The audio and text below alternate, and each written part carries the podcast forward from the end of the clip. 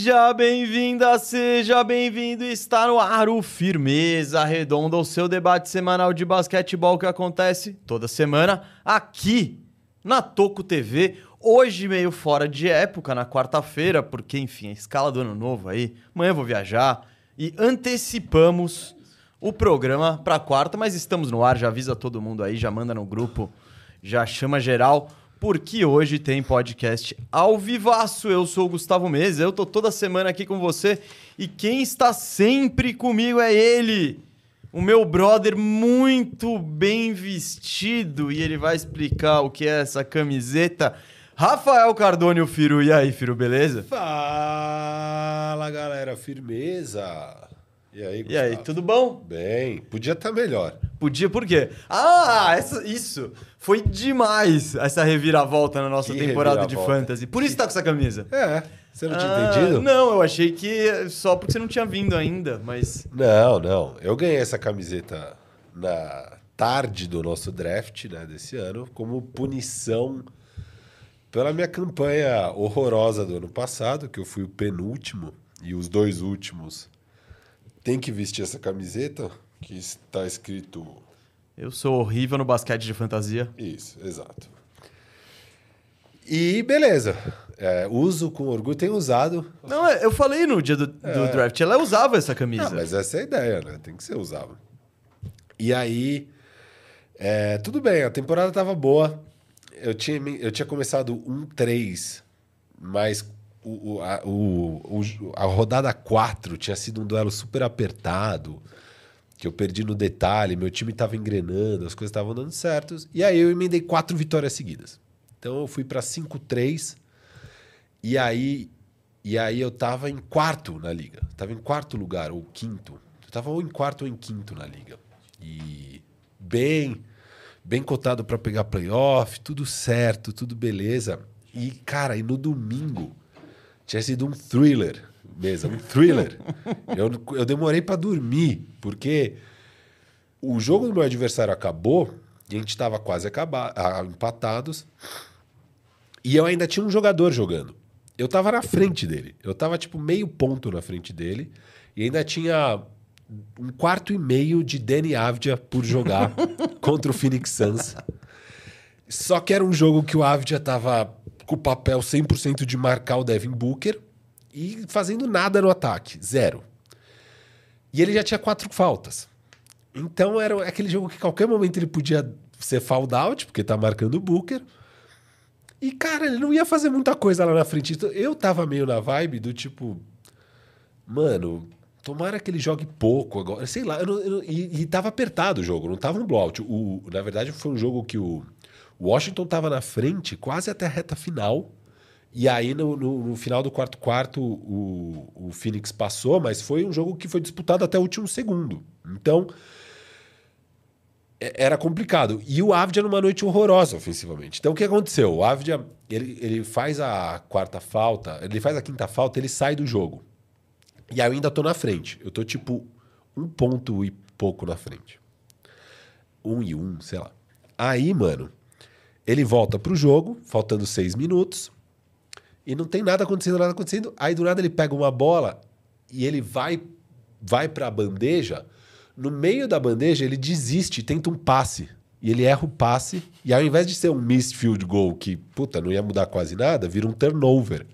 E aí nisso o meu adversário me passou com o turnover. Aí beleza, deu mais dois minutos e nada aconteceu com o Avdia, não tentou nada, não fez nada, não pegou um rebote, nada, nada, nada, nada. E aí ele recebe uma bola de três livre mesa, livre. Eu falei, e agora? Vai, moleque! Airball. Airballzaço. Airballzaço.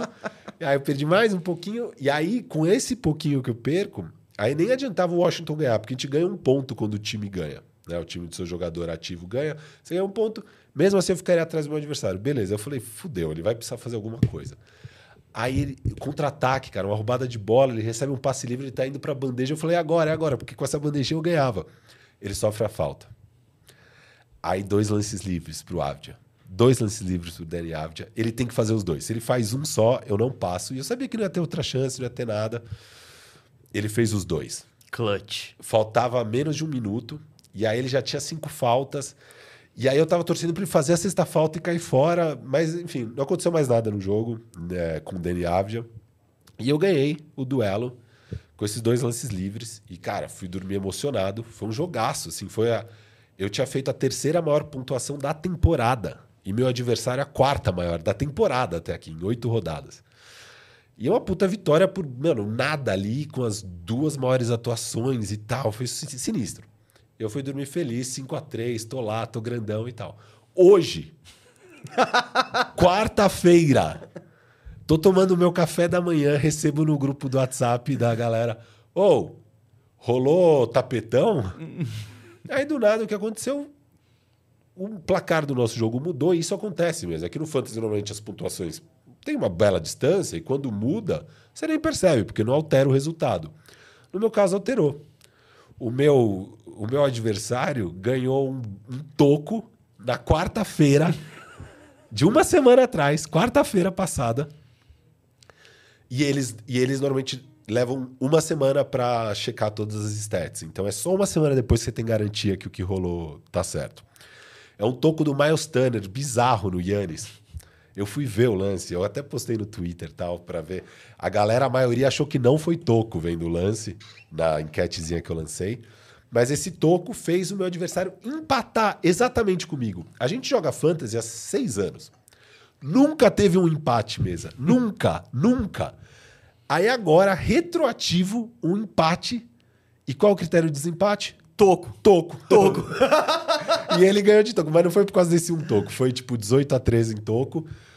Cara, e, e, o, e, o, critério de desempate é toco. Eu, eu, eu lembro, eu lembro, lembro quando a gente eu criou. e ele, a gente definiu. A gente tinha que definir algum critério. A gente falou, ah, mano, toco é da hora, vamos pôr toco. Foi exatamente isso. Nunca foi utilizado, porque nunca empatou. É impossível empatar um jogo de fantasy. O meu empatou com terceira melhor pontuação da temporada.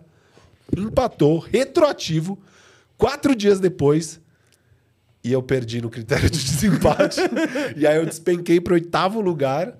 E agora eu tô 4-4 empatado com esse ser humano. Então, enquanto eu perco um jogo dessa forma, retroativo, por causa de um toco estranho é, fazendo a terceira melhor pontuação da temporada, esse maluco aqui ganhou já dois jogos, sendo um dos quatro piores da semana. Então, é, é, é, é eu mereço usar essa camiseta. Então, hoje eu, eu já estava querendo trazer um dia essa Você camiseta. Você esperando uma ocasião. De, cara, sabe o que é o pior? Eu fui dormir ontem pensando em vir com ela hoje. Para exaltar a sua vitória. Ah, pra... De boa, tal eu era o último aqui, eu ia usar eventualmente, mas eu tinha pensado nisso. E aí, como castigo mesmo, castigo, de manhã acontece isso.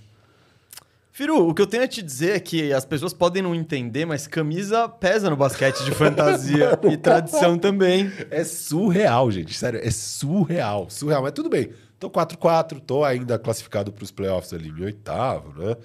E meu time tá bem, tá tudo bem. Eu é, não tô, mas. Eu não tô desesperado com isso, Aproveitando mas... o gancho da liga e da, do programa e da NBA, Boa. você tá 4-4, mas, amigão, o predador tá chegando. Não, mas, Beleza, nós dois vamos atropelar uns caras. Você- Eu não o sei, meu eu não time- sei, fica, fica esperto. Mas você vai Porque- chegar meio mais forte agora, hein? Eu- então, se o Jamoran mantiver uma média de Ó, o Gustavo Mendes draftou no terceiro round de pique Amor. 48. E, enfim, ele sobreviveu. Mesmo Todo mundo, todo mundo torceu o nariz. o time jogando mal dele, pontuação baixíssima até Não, não, agora. E ele tá 4-4. Ele ganhou duas rodadas sendo um dos quatro piores da semana. Ele conseguiu, nas rodadas que não um dos piores, pegar alguém ainda pior. E ele tá 4-4 e agora o time dele vai ser bem melhor. Não, mas Sofreu não foi por causa do lesões. Jamoran, foi por causa das lesões. Não, Meu time estaria então. melhor. Não, lógico. No ranking do Cauê de lesões eu tô em primeiro. Não tô fazendo alarde disso, tô... E meu Eu- Eu tô lá em planejamento... cima também. então. Meu Eu sempre tô lá em planejamento- cima, não, não tem erro. Meu planejamento era chegar no Natal 4-5 ou 5-4. Que era quando eu achei que o Jamoran ia voltar, porque quando eu fiz a conta antes, É. eu acho que não tava contabilizando os jogos da Copa. Isso, porque daí teve dois a mais. Isso, então aí bagunçou. É. Então ele voltou antes até do que eu esperava. E já encaminhei bem a vitória, então eu devo chegar no Natal 5-4 por uma arrancada final. E falando de Jamoran, da pauta do programa e tal, eu só queria. A gente. o- a gente vai falar hoje de Jamoran, vai falar de Cleveland Cavaliers, vamos ter que falar um pouco de Golden State Warriors e Boston Celtics. Até porque a galera no Superchat não vai deixar passar isso. E o Superchat tá funcionando, hein? Antes do Superchat que ele será lido. Mas, cara, eu tava pensando nisso, né? Porque ontem teve essa atuação maravilhosa do Jamoran, que terminou com o game winner e tal. Só que eu tava no futebol. E ontem teve churrasco tal, beleza, tô jogando bola, eu abro ali o, o Fantasy pra dar uma olhada no, no intervalo. Eu vejo é, o Memphis tomando de 20 pontos e o Jamoran com, putz, sei lá, 20 fantasy, nada de 15 É, fantasy points. Menos Tava... que o esperado. Muito Bem- menos, bem muito menos. menos. que o esperado. E eu já falei, nossa, vou ter que trocar ele por qualquer coisa, porque já era, acabou a temporada tal. E aí eu volto ali no final do jogo, eu vejo ter equilibrado, ele tá voando, eu falei, mano, me segura. E foi, e foi demais. Então, e aí o que eu fiquei pensando é, quantas pessoas no mundo estavam exatamente na mesma situação que eu? Que apostaram no Jamoran no- num É. draft da vida, e tipo, você pega numa posição alta, porque alguém vai apostar nele. Mas, que é uma, pô, o meu foi a terceira rodada, era um jogador que tava me fazendo falta, uma terceira rodada ali. É, igual tá me fazendo falta o ano inteiro também, a minha terceira Mas rodada. motivos diferentes, né? Você É errou. o mesmo motivo. O quê? Suspensão? Não, ele é, não jogar. Ele não joga essa desgraça do Darius Garland. Perdeu um monte de tempo lá no começo, agora quebrou a max- o maxilar. Hum, A mandíbula. É, é, mandíbula, maxilar, sei lá. Vai operar e vai ficar mais um mês fora essa desgraça de jogador ruim.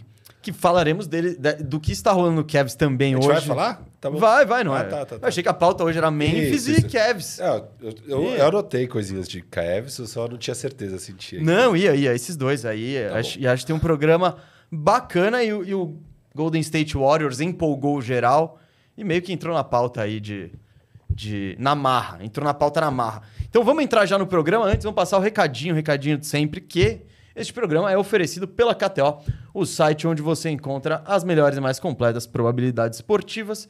É onde a gente lança nossas brabas e bota aquele temperinho, temperinho na torcida. Vai ter braba de, de rodada de Natal. Vai ter braba de rodada de Natal mesmo. E rodada de Natal é, é bem legal, né? Já tá lá disponível. É uma dessas raras rodadas onde a KTO coloca as desde é, setembro. Tá desde outubro lá. E eu queria, antes de falar que eventualmente a gente vai falar da rodada de Natal, falar que ontem eu fiz duas braba mesa. De, de, de, De KTO, Na rodada de ontem. na rodada de ontem. Ai. Acertei as duas, 100% de Ah, Pra você aproveitamento. trazer isso, eu, Eu tinha meti. certeza que você ia falar que você acertou. Eu meti o Golden State Warriors vencendo é, O o, Boston. poderoso Boston Celtics. Todo mundo que enfrenta o Boston é três vezes que paga, tá ligado? Eu falei, ah, desrespeito com o Warriors. Eu tô vendo aqui o papai, papai do Boston, Steph Curry, ganhar o jogo. Vou colocar dinheiro neles, coloquei, me dei bem e tal, beleza. E eu falei assim, meu, as odds do, do Memphis pra ganhar o jogo era mais de três vezes também contra o Pelicans. Ah, Eu falei, mano, o Pelicans vibe. não tá tudo isso. E com o Já voltando, pô, dá pra ganhar. Aí não, não quis pegar só as três vezes, eu fui lá e fiz um combinadinho de vitória do Pelicans com o Já batendo over de pontos. Que não, era? vitória do Memphis, desculpa. Isso, isso. Vitória do Memphis com o Já batendo over 26. 26, 25,5, né? Uhum. Então 26 pontos ou mais. E óbvio, deu certo também. E aí foi mais de cinco vezes essa aí. Então foi um. bom você dia. brilhou ontem. Pra você trazer isso agora. eu fiz eu só imagino. essas duas. Não é que aquele dia que você faz várias e duas dá certo. Não, eu fiz só essas duas. Um raro dia na vida de Rafael Cardone Firo. E galera, ontem era um jogo já muito da hora, né? Era a volta do Jamoran, a gente vai falar disso. Contra o Pelicans, tem toda a história dele com o Zion e tal. Então já é um jogo muito emocionante. Mas, mesa, Hum. eu coloquei esse temperinho e dá um temperinho Deu um a mais. temperinho, você tava torcendo mais. Dá um temperinho a Você mais. abandonou o Zion nesse jogo.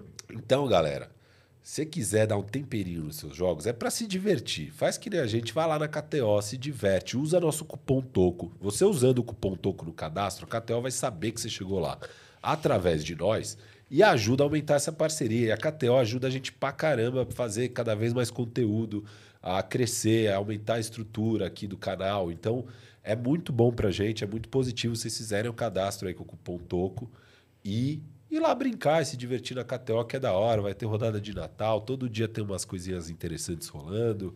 E é isso aí. Boa. Recado dado no final do programa, como sempre, tem brabas da KTO. Já falei que o Superchat tá funcionando, então hoje eu vou, vou inverter o protocolo. Porque tem, uma, tem uns assuntos aí que estão. A galera quer falar de Warriors, então eu já vou trazer os superchats de Warriors. Boa, Pra gente fazer um boa. esquentinha, depois a gente emenda no Memphis Grizzlies e depois a gente fala um pouco de Cavs. E aí tem um programa maravilhoso aí pra esquentar esse fim de ano, que tá quente, pelo menos aqui em São Paulo mesmo. O Jefferson Talha Pietra, ó, já chegou sempre abrindo os serviços aqui, ó. A suspensão do Draymond Green vai fazer muito bem pro Golden State Warriors. Os jovens estão jogando muito, dali comingão. Porém, ainda não entendo como eles pegam tantos rebotes. Ainda não entendo como eles pegam tantos rebotes, eles o Boston. Hashtag Uno de firma. E trazendo a outra aqui de, de Warriors, aqui é o Davidson GG também sempre na área. Superchat para agradecer o Jalen Brown por ter feito too small pro Curry. Esse jogo vai ser a virada de chave na nossa temporada. Ah, Boston, o Boston Celtics adora reabilita- reabilitar um time. A galera tá, tá na noia com o Jalen Brown ter metido o too small. Foi tipo, faltando seis minutos Então, eu peguei o terceiro jogo quarto. logo depois. Isso eu nem vi, tá ligado? Ele Eu vi meteu o jogo too small? Meteu, meteu o too small. Foi a falta e sexta, se eu não me engano. Boston tava na frente, bem na frente? Tava, tipo, sei lá, 15 pontos. Por aí. Ah, então. E ganhando bem o jogo, aquela Você coisa. tá ganhando por 15 pontos com uma tranquilidade. É, e aquela coisa que você olha e fala, tá, mano, vamos ver o quarto quarto.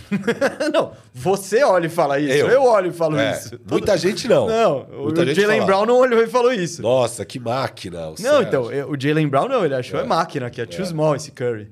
E É. depois ele viu o que aconteceu. Cara, que jogaço, hein? Ah, foi irado. E, mas, Firo, é incrível como eu vejo esses jogos.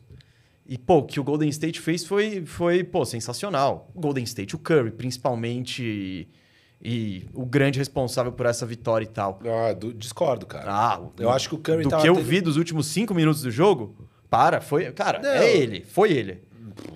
Não.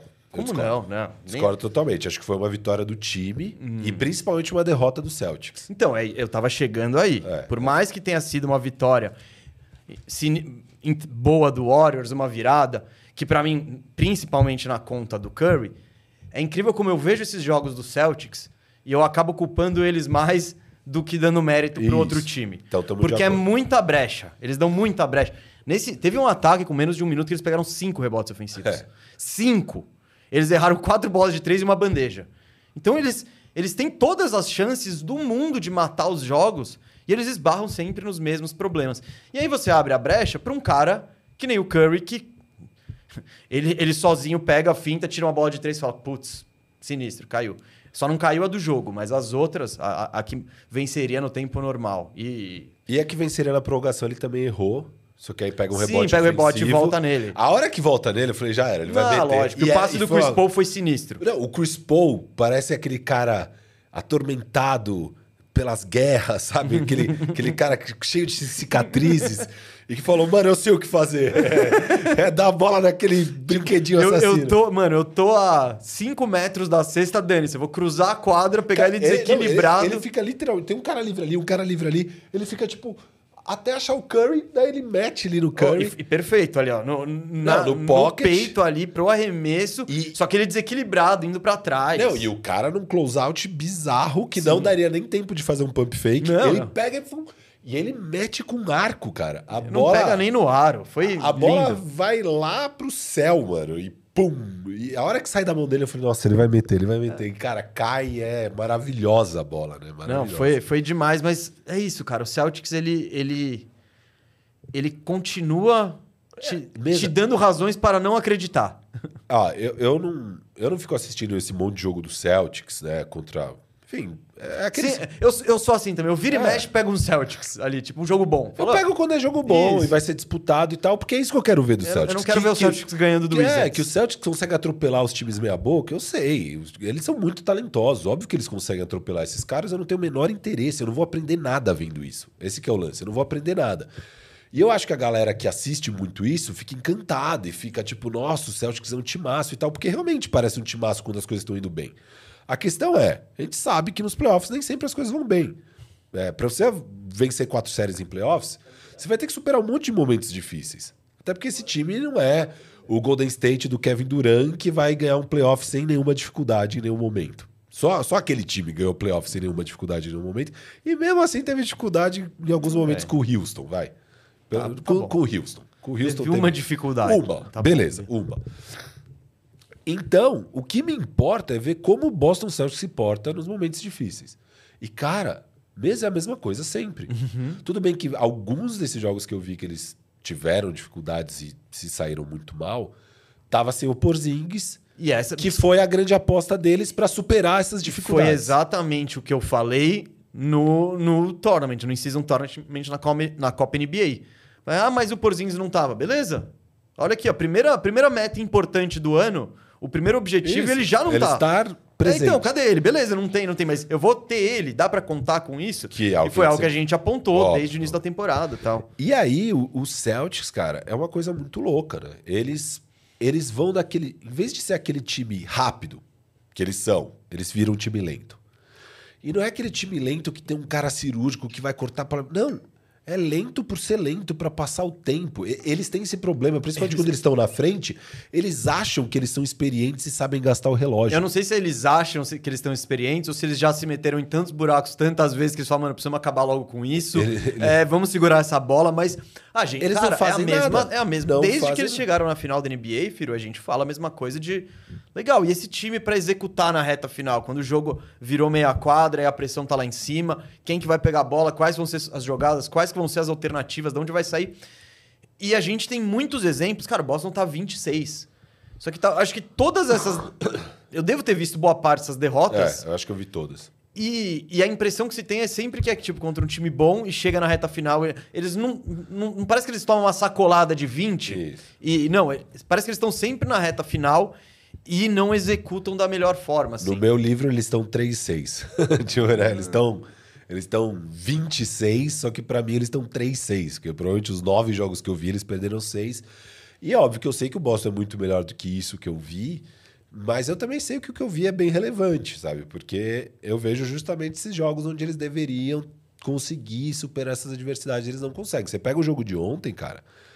Eles são eles, eles vão para um modo automático, que é isso, de cozinhar, cozinhar, cozinhar, e aí eles não rodam pick and roll, eles não, eles não oferecem alguma.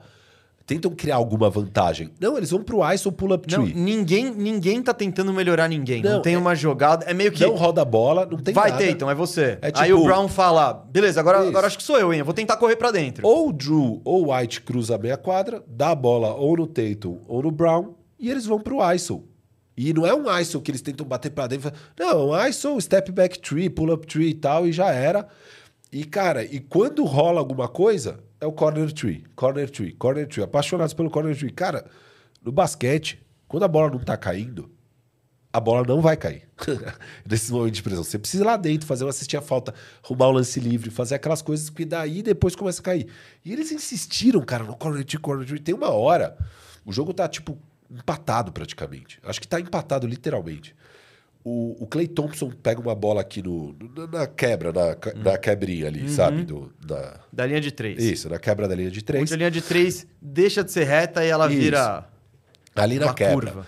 Ele arremessa, mano, dá pra ver tortaço na hora que sai o arremesso, rebote do White, ele puxa o contra-ataque. Cara, o White toca pro Al Horford no corner e continua indo pra frente, ele tá totalmente livre no garrafão. É, é, juro, é o Horford pegar e devolver pra ele.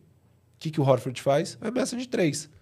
E o White nem tá pedindo a bola. Porque ele sabe que o Horford vai chutar de três, porque é o que o Boston quer fazer mesmo. Não é que o Horford teve um, um lapso mental e viajou. Não, ele fez o que o time quer que seja feito. Só que é uma burrice sem tamanho. Cara, mete a bola lá dentro. Empata esse jogo. Tava dois pontos de diferença. Empata o jogo, cara. Sabe? É uma, é uma cesta garantida de dois. E o Boston não faz isso de forma nenhuma. Eles são incapazes. E o, e o Jason Tatum, que a última cesta de quadra dele foi faltando seis minutos do terceiro quarto nesse jogo, pe- perto da hora do tio Small. Foi ali. Ah, Foi Foi perto ali da hora do tio Small, depois ele antes ou vai... depois? Eu não sei. Não entrei nesse, nesse Né? detalhe, mas foi, foi por ali a última cesta dele. E óbvio que até ali ele estava conseguindo pontuar e depois, puto, o tornozelo estava muito ruim. Né? Ele fez questão de falar que ele estava jogando com o tornozelo ruim. É, Ele, cara, ele é apaixonado pelo pull-up tree. E ele não é bom nisso. São duas temporadas seguidas onde ele arremessa mais de cinco pull-up trees por jogo. Só, tipo, seis caras na NBA. Eu tava vendo o Jason Timpf, que ele fez esse levantamento, tweetando isso. Tipo, cinco, seis caras arremessam esse tanto de pull-up tree. Todos os caras que arremessam têm aproveitamento maior de 38%. O Tatum tem arremesso- é, aproveitamento de 30% nesses arremessos. E no ano passado também. Também era volume alto e também era aproveitamento baixo. Então, assim, Tatum, cara, você não é bom nisso. Às vezes está quente vai cair. Legal, mas precisa, precisa ter mais coisa aí no seu jogo, sabe? Não, não é isso que vai dar certo. E óbvio, nas noites que está caindo, ele parece que ele é um dos cinco melhores jogadores da NBA. Mas ele não é. E o problema do Boston é esse. E, e a gente sempre fala, por isso que eu, eu não acredito no Boston como candidato real, sério ao título, como favorito. Vai, candidato eles são, como favorito. Porque o melhor cara do time vai precisar desse melhor cara na hora H, ele não, não tem inteligência de basquete no nível que você precisa ter para ganhar um campeonato. Ele não consegue entender o jogo e manipular o jogo e tirar vantagem do jogo igual um cara que é o melhor do time precisa ter. É, é simples assim. Então, não, enquanto o Tatum não virar isso, ou o Boston criar uma outra identidade, porque esse time poderia ter uma outra identidade. É, Mas, principalmente- Firo, não, então, só, só pegando isso que você falou da identidade, o Boston se reforçou. Ele teve, de mudança de identidade teve um pouco por Zings. Isso. Mas a gente falou que, a grosso modo, continua a mesma coisa. A mesma estrutura de equipe, a mesma hierarquia. Ainda é o time do Tatum e do Brown. Ainda não tem o cara.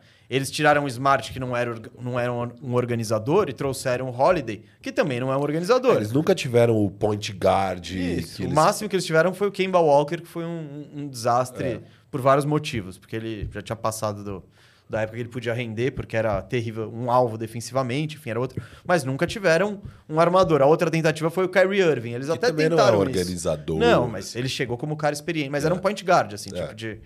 Eles nem têm esses caras... O cara que vai ter esse, o peso do, do point guard no ataque, pra, de, de dominar as jogadas. Não é o Derek White, não é o Drew Holiday.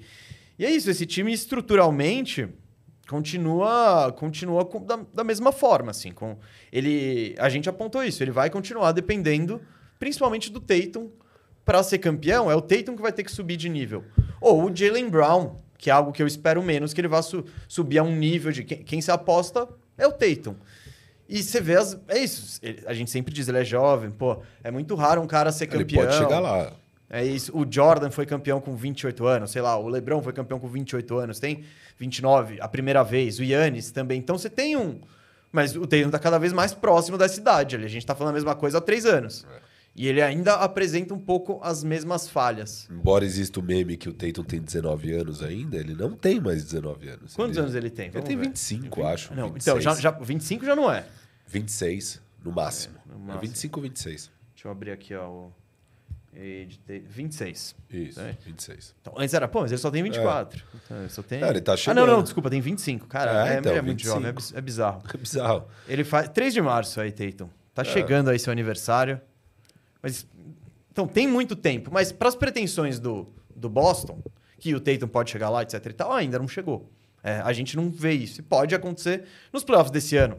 Ele chegar a ter 35 pontos de média, o Boston ser campeão, ele fala: "Ó aí, seus E foi um jogo, cara, que é surreal como o Boston jogou mal, assim. Joga muito mal basquete nessas, nesses, nessas situações. E eles só continuaram na partida e conseguiram ir pra prorrogação e tudo mais, Porque o Derek White estava on fire. O Derek e White porque o Golden State é minúsculo. Também. Porque da parte que eu vi, foi uma surra de rebotes. É, mas o, o, o Golden State conseguiu pegar uns rebotes importantes também, ofensivos. O Kuminga pegou alguns, o, o, o Tracy Jackson Davis, que teve uma partida surreal. Mas é que, é Também que, é que a pegou, diferença é sabe? que a conversão desses rebotes, É. né? O Boston, quando. Ele, ele tem todo o lance, mas aí ele erra de novo. Aí ele- Exato. Mas, cara, foi, um- foi um jogaço e, enfim, é, eu acho que. Eu não sei como a torcida do Celtics ainda não curingou com esse time, porque. Pô, não dá é, é pra de deixar parar, é- maluco, sabe? É você criticando o Abel. É você, deixa o time aí primeiro. Não, não, é, é- Cara, é frustrante. O time com tanto talento jogar tão mal nessas situações. O sabe? frustrante é que deixa essa impressão, não é nem o. E o torcedor que vê todos os jogos, que viu 26 jogos, ele deve estar deve estar pistola. porque, Pô, não, teve aquela vez contra o Rockets que a gente atropelou o Rockets, é um bom time. Teve aquela vez que a gente, sei lá, ganhou de um time bom e foi tranquilo. Mas quando o Boston perde, geralmente fica essa impressão de, pô, de novo. Anula umas cinco vitórias, sabe? Ah, com Tipo, certeza, é, com certeza. No empolgômetro, né? É, Porque, em isso, geral, o empolgômetro tá lá em cima com o time que é o melhor dele. Tem, tá com o melhor retrospecto da NBA? Vamos dar uma olhada Deve tá aqui. empatado com o Wolves, talvez, agora com 76 essa derrota. Não, ou vaço 80%. Aí, ó. o Eles estão com 77% de aproveitamento. É, bom, 26 e, e 25, né? Então também não é muito, muita diferença. Vamos pra pauta? Vamos para a pauta, vamos para a pauta. Falando em, em mudança, Firo, mudando a pauta, um time que precisa de mudança e talvez ela tenha chegado ontem. Talvez ela tenha chegado ontem. O Memphis Grizzlies, que vinha numa temporada horrorosa, seis vitórias, 19 derrotas, pode ter esperança. E ontem foi um dia de esperança para a torcida do Grizzlies. Que, bom, pelo menos a torcida que não queria emendar um tank, né? E afundar a temporada. Porque ontem o Jamoran voltou depois da suspensão de 25 jogos. E meu amigo, minha amiga, foi a melhor volta possível e imaginável que um time como. que, que, que o Grizzlies poderia esperar. É, primeiro, primeira coisa que eu queria dizer é: a NBA deu a suspensão, deixou o Jamoran de 25 jogos de fora, etc e tal. Mas ela não dá ponto sem nó. Porque essa volta do Jamoran foi. Curiosamente, né? Ninguém sabe Ah, como. não, eles agendaram. no prime time, contra o Zion. Isso. Isso, tipo, Não, reencontro do draft de o Zion, 2019. isso. Então o NBA falou: você vai ficar 25, pon- 25 jogos suspensos e você vai voltar no prime time contra o Zion pra todo mundo ver. Ah, não, isso, isso acho que deve ter sido. Acho que a primeira coisa que a NBA faz na hora de fazer o calendário foi acertar ali o In-Season Tournament, as datas. tal. Natalzinho. Natal, rodada de abertura, e aí o jogo 26 do, do Memphis Grizzlies contra quem vai ser. Vamos botar num prime time ali Isso. contra um adversário maneiro, preferencialmente o Zion, porque tem sempre a história do draft de 2019, que foi um foi o pick 1, outro foi o pick 2. Então a NBA ela, ela sabe o que ela faz. E foi, cara, a melhor estreia possível imaginável para dar uma levantada na temporada do Grizzlies. É, é o que eu tava falando no início do programa, para quem não tava. Pô, eu tava no futebol ontem. E aí eu abro ali o aplicativo do Fantasy com a expectativa da minha temporada é, virar e decolar também com o Jamoran.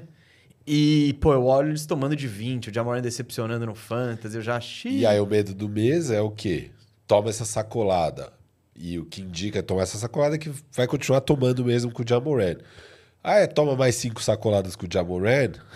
Você tá 6,27, sei lá. 6,27. Aí começa a ir pro, talvez o muito- tank, é. talvez sei lá o quê. O, o tank Aí- fica mais atrativo. Aí o Jamoran já não joga tanto, e aí a temporada dele vai pro esgoto. E é aquele desânimo, né? Aí É. você fica time que só apanha também, já fica meio, putz. Aí a mídia começa a deschavar o Jamoran. Que afundou a temporada enganação, dele. a- é, exato. A temporada do Grizzlies foi pro saco por sua causa, etc e tal. Talvez tenha até ido mesmo. É, mas há uma esperança, porque essa vitória foi demais e ela, cara, com uma virada absurda no segundo tempo e principalmente carregado pelo Jamoran, que faz a cesta da vitória. É, foi. É, ele, ele mete 27 pontos no segundo tempo.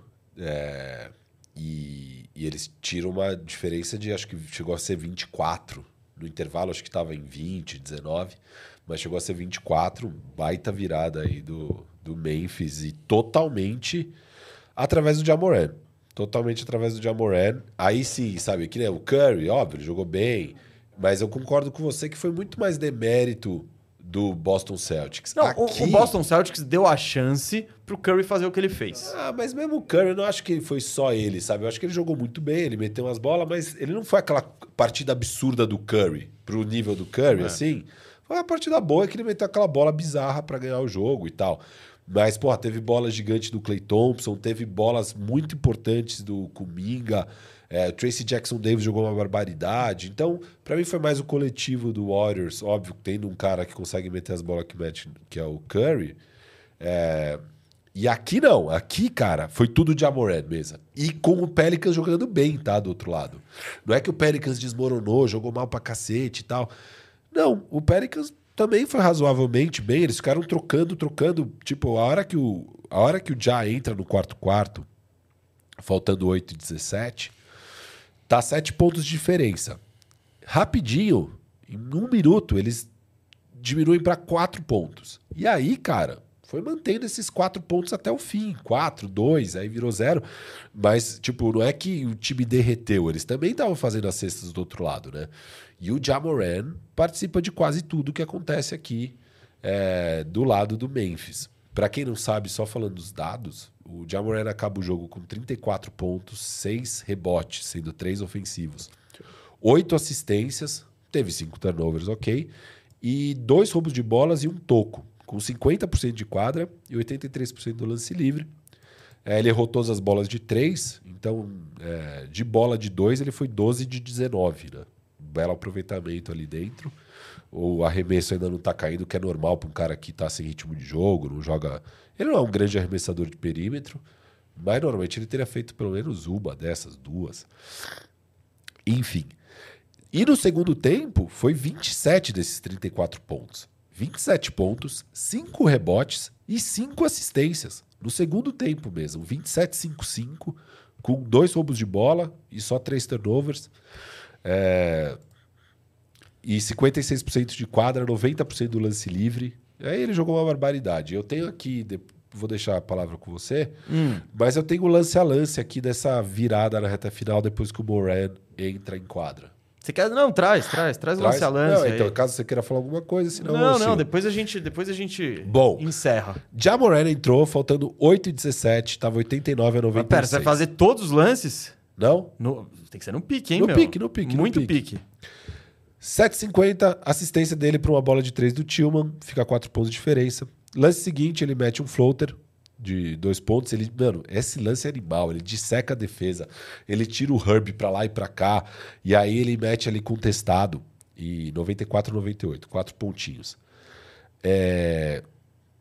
Aí depois tem um pick and roll, ele erra, mas ele pega o rebote ofensivo e cava uma falta e mete os dois lances livres, continua a quatro pontos. E aí ele erra e um turnover. Tá? Ele erra um turnover, é, mete um turnoverzinho num passe que ele tenta dar, o Ingram rouba a bola e mete os lances livres. Só que aí ele pega uma bola no corner, no, o Bane tá trazendo a bola toca para ele no corner, ele faz um pump fake, ataca esse close out, e lá dentro ele faz uma bandeja linda, assim, no finger roll, mais dois pontos para ele. Aí, cara, 5 e 20, o Memphis decide dar uma descansada ali no, no Jamoran, com ele em quadra e tal. Mas eles começam a rodar tudo com a segunda unidade do ataque, que é o Bane e o Jaren Jackson. Então, é um, dois, três, quatro. Quatro ataques de Bane e Jaren Jackson. Então, volta a rodar as coisas com o Jamoran, faltando 3 e 29, tá 3 pontos de diferença. Ele recebe uma bola em transição, bate para dentro, bate os dois lances livres, converte os dois, fica um ponto de diferença. Aí ele pega um, um spot up tree, ali no break no lado esquerdo e erra. Óbvio, ele errou todas as bolas de três, faltando 2,52, continua é, dois pontos de diferença. E aí, faltando 2,20, spot up de novo, ele bate para dentro e, é, contra o Valanciunas e comete o turnover. Então, dois lances errados dele seguidos. Só que nesse mesmo lance, no ataque seguinte, o Ingram vai passar lá pro Valanciunas lá dentro, ele rouba a bola animal. Você lembra uhum. dessa Ele rouba não deixa a bola sair, joga no cara, recupera a posse de bola. Beleza. Aí, aí é um ataque com o Jerry Jackson Jr., 109 a 109, tudo igual. O Jerry Jackson Jr. faz os dois lances livres e empata a partida. É, que é uma faltinha que o Brandon Ingram faz brigando por espaço uhum. ali. Que rolou duas dessas, né? Beleza, tamo no clutch, tudo igual. 109 a 109. O Pelicans errou o ataque. Provavelmente foi um, uma tijolada airball. Ah, do- então, seu do amigo CJ McCollum Meteu duas dessas. Errou dois airballs no Não, último. horroroso. Horroroso. Os dois airballs. E é bizarro. Aí eu fui ver a estatística, né? Porque eu não vi o jogo inteiro. Tava Aham. com a primeira metade. Aí eu vi que o CJ McCollum foi, mano, 6 de 9 de 3. Não, ele... Só que ele. Aí eu, que dei tava mais seis de atenção. sete. Isso, ele deu do- dois airballs. Dois airballs horrorosos. Ele tava 6 de 7 e eram bons arremessos, não era nem forçado. Quer dizer, não eram os melhores arremessos, mas se você tá 6 de 7 é justificável. Exato, ele tava 6 de 7, mano. Foi dois airball horroroso. Faltando um minuto e meio os dois. Beleza. Aí ele, ele, ele bate pra dentro do garrafão contra o Herb Jones e mete um jump shot animal e passa na frente. 111 a 109. Fina- É a primeira hora que eles têm a liderança desde lá de 31 a 30. Tá 101 a 109. Aí ele roda um pick and roll com o Tillman. É, Herb Valanciunas. Cara, essa jogada é animal, faltando menos de um minuto. O Herb gira, consegue contestar junto. é, e ele vai pra bandejinha. O Zion tá lá na ajuda. Ele vai pra dentro do Zion. Sexta, 113 a 111. Aí ele erra um step back tree. ele tenta um um step back tree contra o Herb, faltando 37 segundos. O jogo tá empatado. 113 a 113. Aí rola o lance errado do CJ de novo, no ataque seguinte. Rebote pra eles, pede timeout, fundo bola, 8 segundos. Ele vai indo e, mano, essa jogada final Você vê, o legal é que você vê ela por trás, você vê co- é como, cinema. o, o- como ele é contestado por dois caras gigantes. Não, e tem três ainda, porque tem o Trey Murphy na ajuda ainda do lado. Então ele bate pra dentro do Herb, gira e vai pra aquela bandejinha maluca. Com o, com o Dyson Daniels vindo junto aqui atrás. E então, os caras estão muito Tá altos. o Herb na frente, o, o, o, o Dyson Daniels chegando atrás e do lado ainda tem o Trey Murphy. São tipo os três melhores defensores, os mais altos, mais é, envergadura ali, tipo, cercando ele e ele mete a bola, cara, no estouro pra vencer o jogo. Essa, essa jogada, e teve umas duas outras aqui nessa sequência, que é surreal. E aí eu pego os dados, né? De.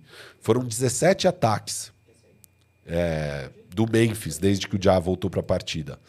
Dos 17, 12 tiveram o Ja Moran conduzindo a bola, 5 foi sem o Ja. Nesses 5, o Memphis foi muito bem. Porque, cara, o Bane e o Jair Jackson são bons, né? Então, dos 5, 4 eles converteram pontos. Ótimo. E dos 12 com o Jamoran, 8 eles converteram. Também é ótimo aproveitamento, num volume muito alto. Então você pega essas 17 posses, que 12 foram convertidas, que é um 71% de aproveitamento, é 1,53 pontos por posse. É surreal esse aproveitamento nessa reta final com o Ja. Que é isso, cara. Você tem uma arma igual o Jamoran. Agora o Bane não é seu cara principal, ele vira só um. Então, e a- o meu take de voltar a ver o Jamoran jogando é que as peças elas voltam a cair cada uma no seu devido Exato. lugar. É, você não precisa que o Jaren Jackson fique forçando post-up que nem doido. Você não precisa que o Bane fique rodando os pick and rolls tal. Às vezes ele pode. Pô, teve uma bola de três que foi lá do meio da rua que ele só veio e meteu. E porque ninguém tava esperando. Se- sem o Jamoran, os caras iam estar marcando o Bane desde o meio da quadra, por quê? Porque quem que você vai marcar se não é ele? Então, vai tudo fazendo muito mais sentido. E o Jamoran, acho que ele lembrou. É, foi muito legal porque ele. ele eu eu não- por culpa dele, mas ele se envolveu numa narrativa muito ruim em torno da, da pessoa e da figura E dele. tava exagerado, né? Beleza. É que a gente fica preocupado. Eu entendo a galera ficar preocupada, porque, cara, o comportamental é muito importante na NBA. Se você. Você tá, se- você tá contando com esse cara pra ele te carregar um título, ser a cara da sua franquia. E, e quando você vê esse comportamento errático e repetitivo de um cara jovem, você fica preocupado. E teve um negócio que ele, de fato, prejudicou um pouco a imagem da liga. Pra liga não é legal ver a talvez a principal estrela americana sub-25 mostrando arma em live. Então, a, é- a- a gente já falou muito sobre É. isso, mas... E também teve a questão do Memphis tentar se posicionar como bad boy, a história do Dylan Isso, Brooks. isso, isso. É, foi o Tira o Memphis céu pela culatra. Total. Ele- Eles que eram. Eu falei isso aqui várias vezes. Eles que eram a. Se tornaram rapidamente a sensação da NBA, todo mundo amava o Memphis, eles em seis meses conseguiram virar a opinião pública contra eles por vários motivos. Seja pelo episódio de Dylan Brooks provocando LeBron James, o Jamoran mostrando Armin Live, etc e tal. E ofuscou um pouco a parte do basquete. Eu acho que, de certa forma, foi... Cara, foi bom ter, ter ele estar fora tanto tempo assim e voltar dessa maneira pra gente lembrar que, primeiro, ele é muito. Ele é um cara foda. Ele é um top 15 da NBA com toda tranquilidade. No ano passado a gente colocou ele no top 10. E eu acho que ele caiu não foi por talento, foi porque, cara, a competição é grande e ele deu uma ramelada comportamental, criou dúvidas, sabe? Sem falar das questões de jogo que ele tem, do arremesso, mas ele mostrou que. Como ele é especial. E como é um cara. Ele, ele, então, não ter ele tanto tempo. E, e ele e quando começa uma temporada, ele tá perdido nas distrações do, de todos os outros jogadores. Criou essa data de retorno para Jamoran e criou um hype em torno dele. E foi muito louco que ele mostrou. Tipo, olha, é por isso que o hype existe, é por isso que a galera bota tanta fé em mim, porque eu sou um cara especial. E esse jogo, de fato, ele botou no bolso e decidiu. E quando ele não decidiu, ele a presença dele permitiu que os outros caras contribuíssem da forma que eles sabem e podem contribuir melhor. Foi boa a experiência do Desmond Bain de jogar 25 jogos como cara? Foi, foi. Tipo, no geral não, porque você perdeu muitos jogos, mas ele foi se arriscando a fazer mais coisas. Né? Isso. E, e ele foi bem, né? O resto do time que era a maior parte do problema. E, não, e ele foi bem, mas não é bem o suficiente para liderar um time ainda. Porque é isso. isso. É, é, é, muito difícil ser a principal peça. Você tem que ser muito bom. E você também precisa ter uma ajuda no weak side, sabe? Alguma coisa que tem alguma gravidade, que tem algum... Não tinha isso. É, é muito mais fácil pro Já ser a principal peça tendo um Desmond Bain. Com né? certeza. Então, é, essas coisas já é que nem. Cara, você pega aquele. O, o, o Raptors, que tinha muito jogador talentoso e tal. Na, no, no ano do título, cara, você ter no weak side Van Vliet e Siakam rodando um pick and roll numa posse que o Kawhi descansa. Isso, com você o Kawhi... enfrentando os reservas. Você tá, você tá com o Van Vliet e o Siakam jogando contra os reservas o do O melhor marcador tá ali em cima do Kawhi. Isso. É muito mais fácil do que depois que o Kawhi vai embora e seu ataque é basicamente o pick and roll Van Vliet e Siakam. Isso. É, fica... Sempre o melhor marcador do outro time, o Herb Jones, ele vai estar tá onde? Ele tá ligado no Jamoran. Exato. Ele não tá lá só olhando atrás, ou como defensor primário do, do, do Bane, Bane, ou só atrás olhando, mano, vamos ver o que, que ele vai fazer aí, e para onde ele for eu vou atrás e, e tento roubar essa bola e tal. Porque eu posso deixar o David Roddy tranquilo ali, com mais espaço. Então isso faz muita diferença, obviamente. É... E é isso. É... O time titular do Memphis pode ser bom. Pode ser bom. Eu ainda tenho minhas dúvidas. É, óbvio... Não, que é bom, ele é. Não tô, cê, elite, cara, você fala. Então, é, eu ia trazer agora quais são minhas preocupações, né? É um time que tá 7-19 na temporada. Com a vitória de ontem. Com a vitória de ontem. Se perdesse, ficaria 6 Mas ele tá 100% com o Jamoran. Olha o copo meio cheio. Então, é 13 do Oeste. No momento, eles têm o 24 ataque da temporada. É a nona defesa. A defesa continua boa. É, mas é um time que, cara, para bater ali as 45 vitórias que você gostaria, né? Tudo bem, as últimas duas temporadas eles bateram mais de 50 vitórias. Mas para bater umas 45, 46 que você vai precisar para ir para os playoffs, eles vão ter que ganhar um ritmo de 58 vitórias. E eles ganhavam, eles ganharam uma temporada nesse ritmo. E, e cara, o time era muito melhor. Muito melhor. Então, essa é a minha preocupação com o Memphis. E aí eu queria entrar daqui a pouco nessa questão do que, que aconteceu com esse time do Memphis e por que que mesmo com a volta do Jamoran, eu tenho muita dúvida, cara. Eu não ficaria. Pô, você é mó chatão. Você é mó chatão. Hoje é, hoje é astral, ó. Astral lá em cima. Não, tem que analisar. Não, eu tô brincando, é. mas uh, de fato o buraco que eles estão é muito grande. A gente tava falando disso já é. o, o, tempo, o tempo que... todo. Eu, não adianta que... ser um time de 55% daqui pra frente, sabe? Ah, não. É, então. Você tem ter... que ser um time de 65%. E, isso. cara, só os times muito elite são 65%. O Memphis já foi isso. Dá para acreditar que eles vão ser? O, o Big Tree deles está lá. Mas então, e o resto? Não, e então, aí o, entra o que, nessa filosofia. O que falta? É, bom, Dylan Brooks, você tem a ausência do Brandon Clark e do Steven Adams, que era aquele peso que você tinha lá embaixo. E o Tyus Jones, que dá aquela estabilizada no banco. Você tem o quê? Aquele, esses bando de moleque que não contribui. O Zaire Williams, que não estoura. o Rory, Conchar, esse, esse Larado, grupo blá, que você blá. vai botando e tirando e um dia um tem. bot- O Vernon Williams apareceu aí na história também. Mas de relevante para entrar, quem tem é o Marcos Smart. Isso. Então a aposta deles nessa temporada foi o Marcos. Eles já sabiam que o Brandon Clark estava machucado. E eu acho que eles já sabiam que o Steven Adams estava machucado também. Eu acho que não. Você acha que eles foram pegos de surpresa do nada na pré-temporada com uma lesãozinha aqui? Putz, olha só. Eu acho que foi surpresa. Talvez eles, talvez eles contassem mais com o Tillman tal. Achassem que ia resolver ali, mas. Eu não sei se foram sur- tão. sur- Bom, mas enfim. Eles começaram já a temporada sem o Steven Adams. Mas a aposta foi que o Marcos Smart seria esse cara que chegaria e arrumaria. O, o, o, o Grizzlies foi um time de. Foi um time de, desse, desse aproveitamento que você falou. Eles já conseguiram isso na temporada, eles conseguem ter um rendimento, mas a questão é: o Marcos Smart vai ser. o- a chegada do Marcos Smart vai. é, como eu posso dizer? Compensar Exato. por todo o resto? E isso a gente sempre teve dúvida. Porém, não vimos ainda. O que a gente. Um, um take meu do Grizzlies é que você trouxe tudo bem, a defesa tá boa, beleza. Isso era de se esperar, o ataque tá um lixo. Cara, pra mim joga tudo fora. É outra, é outra coisa porque o Jamoran, a chegada dele, muda totalmente a hierarquia e a estrutura do time. Isso. Aí, cara, mesmo no jogo de ontem, você olha, o primeiro quarto, que o Jamoran obviamente estava, foi muito disputado. O Memphis já jogando bem, tudo mais, blá, blá, blá. Desmorona a hora que começam as substituições. É, Tem uma hora, cara. Eles entram, eles estão em quadra mesmo, no, no segundo quarto isso. Olha o line-up do Memphis. Em quadra. Conchar, Aldama, o Vince, o Biombo e o Bane. É o Bane, mano, com quatro caras. Que eu não tenho certeza se algum deles é um jogador de NBA. Ah, eu tenho, eu tenho. Quem você tem certeza? O Aldama, eu acho que é um jogador de NBA. Eu não tenho certeza. Eu tenho. Eu, nossa, Bom. aliás, eu tenho quase certeza que ele não é. Ah, ele é, ele é. ele é.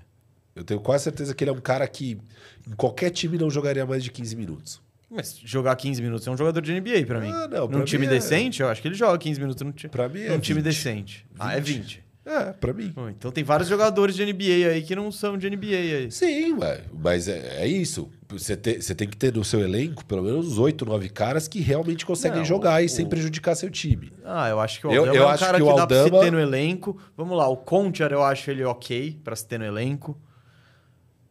Bom, resultado Não, não, eu não tô enamorado com nenhum desses caras aí. Tá. Resultado desses um minuto e meio mesmo, com esse line-up. Sendo que, uma loucura, porque do outro lado, o Pelicans estava com o Brandon Ingram, Herb Jones, CJ McCollum, Valanciunas e Dyson Daniels.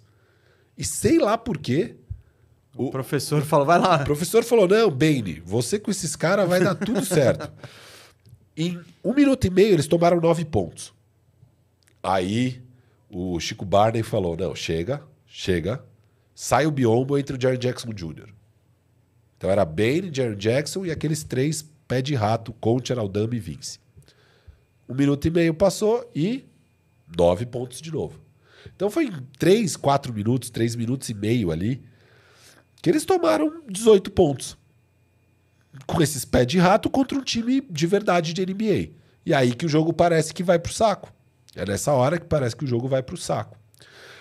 E essa é a minha questão com esse Memphis. Porque eu olho para esse Memphis e eu já cansei de me enganar que esses caras sejam jogadores de NBA. Porque a gente sempre elogiou o Memphis, o front office, fez boas escolhas, conseguiu montar um time bom. E eu acho que eles têm errado demais em várias coisas. Eles, então eles, eles, vira, eles são Golden State Warriors. Eles viraram Golden State Warriors aí. Estão vivendo de fama do passado. Fama do passado. E aí, cara, eu trouxe como eram esses times, né? O que, que aconteceu com o time ano a ano. Então eu peguei o ano de rookie do Jamoran, 2020. Eles acabaram sendo o nono do Oeste, é a temporada 19 e 20. 34, 39. Então, cinco jogos abaixo de 500 ali. É... E eles vinham de 12 no outro ano, né? Sem o Jamoran, antes do Jamoran. Acho que era a temporada de novato do Jaren Jackson, né? Era o 20 ataque, 15 defesa. Então, um time meio medíocre ali. E quem tava nesse time que foi nono do Oeste, 34-39?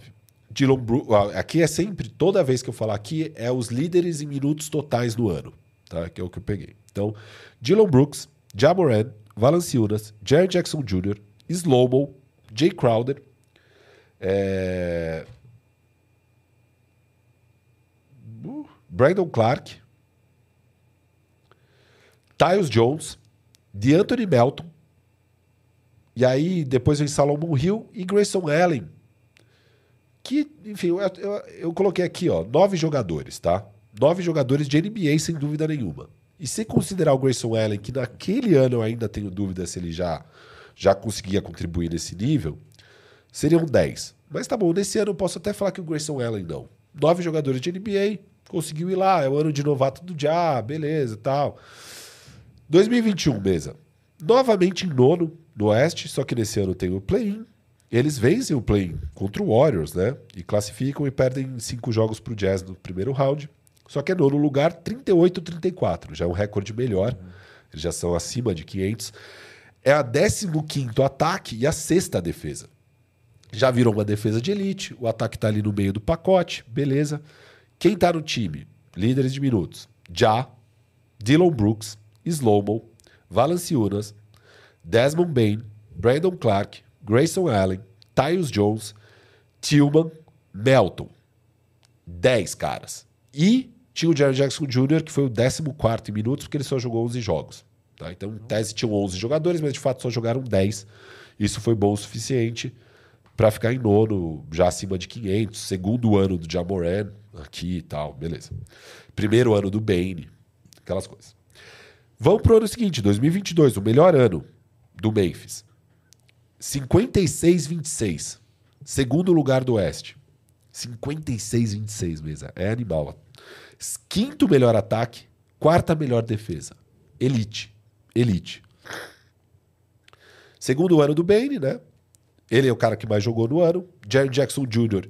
e Steven Adams vem em seguida. Então, agora, dessa vez, um ano saudável do Jerry Jackson Jr. Como Steven Adams já no lugar do Valanciunas, beleza? Bane, Jerry Jackson, Steven Adams, já. DeAnthony Melton, Tyus Jones, Slomo. Aí vem Zaire Williams, Conchar. E depois vem Clark, Brooks. O Brooks se machuca bastante esse ano, joga pouco. E o Tillman. Então, para mim, dos os sete primeiros caras são jogadores reais de NBA. O oitavo e o nono não, mas o Zaire Williams jogou muito bem esse ano, era o ano de novato dele. Ele joga bem, na, principalmente na reta final. E aí, Clark, Brooks e Tillman, bons jogadores, então 10 jogadores aí de NBA para mim. E você considerar o Zaire 11. Cara, é um time com um monte de jogador bom. E é aí que eles começam a fazer cagada. Eles começam a deixar caras embora. Eles começam a falar: não, vamos abrir espaço pro Zaire Williams, sabe? É começa a perder jogador. Aí em 2023 o time já piora. Eles continuam em segundo do Oeste, mas já é 51 vitórias e 31 derrotas. Então já são 5 vitórias a menos. O ataque, em vez de quinto, é o décimo quinto. E a defesa continua elite, segundo. Bem que é um ano que o Já perde uns jogos e tal. O ataque também cai muito por causa disso. Mas aí olha o time já. Dylan Brooks, Jamoran, Tyus Jones, Desmond Bain e Jerry Jackson Jr., os cinco que mais jogam. Depois vem Aldama, Conchar e Rory. Três caras que eu tenho muitas dúvidas são jogadores de NBA. Depois vem Tillman, Adams e Clark. Para mim, três caras de NBA. Então, dos 11 que mais jogam, oito para mim são jogadores de NBA, mas dos oito que mais jogam, só cinco. E depois tem Kennard e Zaire Williams, que absolutamente já não são jogadores de NBA aqui em 2023. O Zaire Williams com um ano tenebroso no ano passado. Então, é um time que já piorou para mim. Claramente piorou de 2022 para 2023. Agora pula para esse ano, cara. E o time, os caras que mais jogaram até aqui esse ano, os dois que mais jogaram, Bailey e Jaron Jackson, óbvio, dois jogadores aço de NBA. Os seis que vem em seguida, mesa. Eu acho que nenhum dos seis é um jogador mesmo que eu quero que jogue mais de 20 minutos pro meu time. Hum. Rory, Aldama, Biombo, Zaire Williams, Concher e o Vince.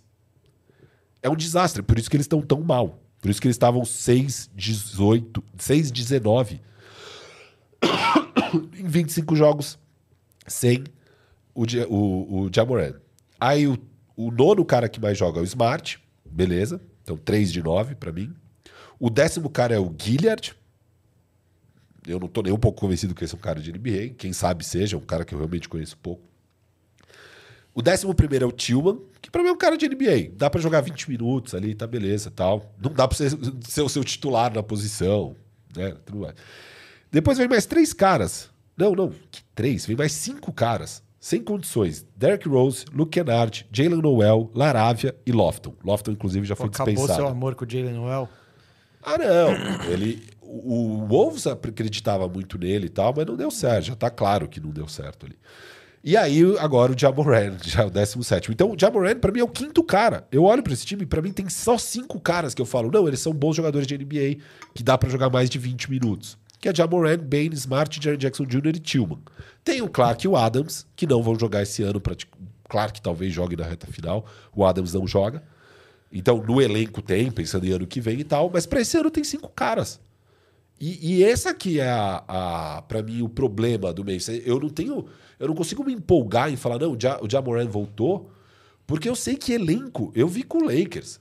O Lakers, quando montou aquele time que não tinha jogador de NBA, não dava para ganhar jogo, cara. É muito difícil. Ontem precisou de um Jamoran heróico.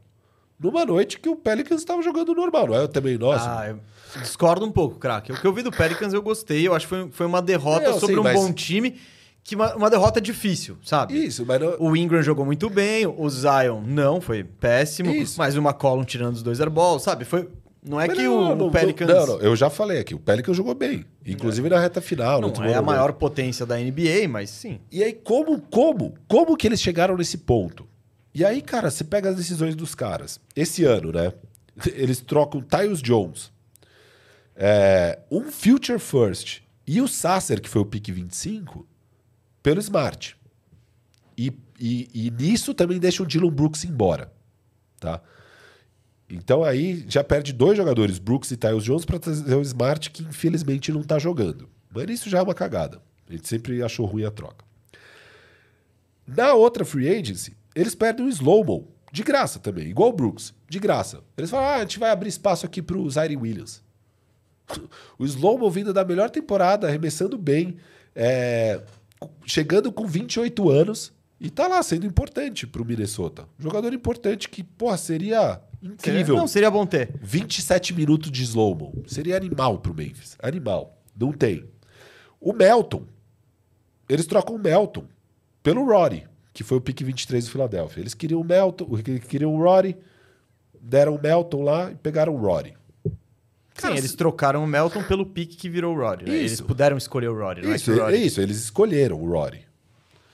Sendo que o Melton, cara, 2,6 milhões por ano. Imagina você ter um cara que contribui, que o Melton contribui Sim, a mas desse- você teria que pagar ele. Tudo bem que o Sixers não pagou muito, mas sim. beleza. É. E o Grayson Allen, que é surreal o que eles fizeram. O Grayson Allen tinha arremessado no último ano 39% de 3. Entrega a defesa, tava com 11 pontos de média, career high. Career high em quase tudo, com 25 anos mesmo. Eles mandam dinheiro. Eles mandaram dinheiro pro Milwaukee para pegar dois seconds pelo Grayson Allen. Dois second rounds pelo Grayson Allen. E é, e é isso, é sempre essa mentalidade de, ah, vamos arrumar. Eles acham que eles são foda no draft Não, então, eu, ó, e eles querem arrumar espaço pra molecada. Que isso deu certo com o Desmond Bain. Sim, sim. Firu, eu, eu acho que você pousou o avião aí. É, De fato, é bom mostrar o que era o time quando o Jamoran começou e o que é o time hoje. O time é, é, é depenado e foi muito isso. Eles, eles tinham os picks deles, eles queriam mo- montar essa base aí sustentável e por muito tempo e que beleza. O, o Slomo vai ser, ele vai custar caro, tananana, deixa ele embora porque eu peguei esse moleque no draft, que eu acho que ele vai ser bom. Eu troquei um pique aqui por dois, porque eu vou botar esses caras, porque no final você, não, você nunca consegue pagar todo mundo. E, e eu acho que tem muito disso da autoconfiança de que vai acertar os caras. O próprio Zaire Williams, Não, então, ele, eu, eu ia eles... trazer o draft também, os erros de draft, porque é bem... Ah, ó. É. São esses, todos esses caras que você falou. O Exato. Zaire Williams, David Roddy, E o louco do, por exemplo, Jake LaRavia. o Zaire Williams é uma loucura, é o draft de 21, né, 2021. Eles, eles têm o pique 17. Eles dão o Valanciunas, né, e mais coisa naquela troca com e pegam um contrato ruim, faz, faz as coisas lá pra pegar o Steven Adams, então eles trocam o Steven Adams com o Valanciunas e nessa eles trocam pra subir no draft, né? O, o- eles sobem de 17 pro pique 10 e sobe no pick 10 para pegar o Zaire Williams, que ninguém ia pegar. Nem no 17. Isso, essa foi a, foi a doideira da época. E, E, e na- e o time que ficou com o pique 17, que é o Pelicans, pegou o Trey Murphy, que era uma necessidade. E era óbvio, assim. Eu, eu era muito a favor não, de eu- pegar o Trey o, o Murphy. pique do Zaire Williams foi aquela parada do tipo, só a gente sabe. E é o mais esperto que todo mundo. Isso. E às vezes tem os que são. Isso. O Milwaukee foi mais esperto que todo mundo com o Yannis. Ninguém, os caras deixaram É. passar e tal. E, e esse eles tentaram. Foi um pouco Eles o Thunder coisa- esse ano com o Keyson Wallace. Um pouco. É. Não tava muito ranqueado, mas ele falou: não, vou subir um pique aqui e pegar ele onde. Onde a galera vai torcer o nariz. Fala, hã? Pegaram É. esse cara aí, mas não estamos nem aí, porque a gente confia que vai acertar. É, o Thunder fez isso com o Jalen Williams, né, também. E deu certo. É, a grosso modo, com. Ele fez isso pelo combo Jalen Williams e os Money Dieng, que foi back-to-back. Não É. dá pra saber quem que eles pegariam. Não é porque o Dieng foi pego antes que se tivesse um pick só, eles É. teriam ido. E, e- e o Laravia, mesma coisa. Eles tinham o 22, o pique 22, e eles pulam pro pique 19. E pegam quem? O Laravia. Cai quem sai na 21 e na 22? O Christian Brown e o Walker Kessler. E, tipo, é a mesma coisa. Ninguém entendeu eles subirem pra pegar o Laravia. Só que, mano, como o Zaire Williams ainda tinha tido um rookie year bom, ainda parecia, não, esses caras não erram. Só que na real eles já tinham errado o Zaire e erraram de novo aqui. E aí também eles trocam. Então eles dão o pique 22 e o 29 deles pra pegar o 19. E aí eles trocam o Melton pra pegar o Rory na 23. E são dois. E eles podiam ter saído no pique 22 e no 29 com o Laravi e Rory. E manter o Melton, pelo menos, sabe? Sim, Você pelo não, menos- não é o fiel da balança, né? É. Mas tudo. Tipo, é, é isso. É que nem no. Agora eu vou, vou trazer aqui. É que nem no Fantasy. No nosso draft do Fantasy. Tem os caras, você não tá nem aí, você fala, mano, my guys, meus caras, eu vou buscar e dane-se, porque a galera vai torcer o nariz, mas eu confio que eles vão entregar. E às vezes você acerta e às vezes você Isso. quebra a cara. Eles. Pelos acertos anteriores, o Bane, o Jamoran e tudo mais, tudo bem que o Jamoran não foi muito difícil, entre aspas, quando chegou o processo do draft. Ah, é. Embora ainda tivesse os defensores do RJ Barrett no Tinha, pick 3. tinha. Mas já, já tinha despontado como os favoritos mesmo era Zion 1, já 2, e aí depois o Barrett saiu como era esperado. Mas eu acho que é isso, Firo. Eles montaram o core, montaram a estrutura, e é uma estrutura muito boa. Com o Jamoran, com Os o Des- três, né? Com o Jaren Jackson e com o Desmond Bain, é uma estrutura que faz muito sentido, que as peças se complementam. Você tem o armador, que vai ser o seu cara, que vai botar a bola embaixo do braço, que vai ser quem vai definir. Pô, você tem um 2 excelente, que espaça a quadra, que tem o playmaking dele, que cria jogada, consegue botar a bola no chão. E você tem o pivôzão, que protege aro e, teoricamente, espaça a quadra. Então, pô, todo mundo jovem, bate estrutura. Eles mantiveram o processo. E o engraçado é que eles erraram na parte mais fácil. Os- Que é os achar os, os 3D era... Pô, eles tipo, podiam ter o Herb Jones nesse time aí. Porque, tudo Claro. bem, tô, 40, 40 times podiam ter o Herb Jones. Não tem nem 40 times na liga, mas ele foi uma escolha de segunda rodada. Que não, não é porque eles pegaram esses caras, mas outros caras estavam disponíveis que eles poderiam ter feito exatamente a mesma coisa que eles fazem. Ó. Esse é meu cara, eu vou pegar o Herb Jones no pick 27, todo mundo vai ficar, quê? Que esquisito. Então, eu, eu concordo com você aí, Firu. Eu só. Só tem uma parada que você. Teve até uma mensagem que eu achei muito boa do, do Guilherme Rodolfo. Ele falou: Cara, achei que ia ser um episódio bom astral por conta da volta do Já. Já, já tô saindo com a depressão. E, e já. Achei que era isso, e agora eu tô saindo com depressão, Firu. Pare, por favor. Eu vou te ajudar, ô, ô Guilherme. Ainda assim, todos esses caras são jovens em contrato de novato que têm algum valor para ser movimentados. O- e o Memphis ainda tem a capacidade de mover pix. Eles não gastaram, É, eles gastaram tudo que eles um têm. futuro. Eles gastaram dois na troca, mas Isso. um foi o desse ano.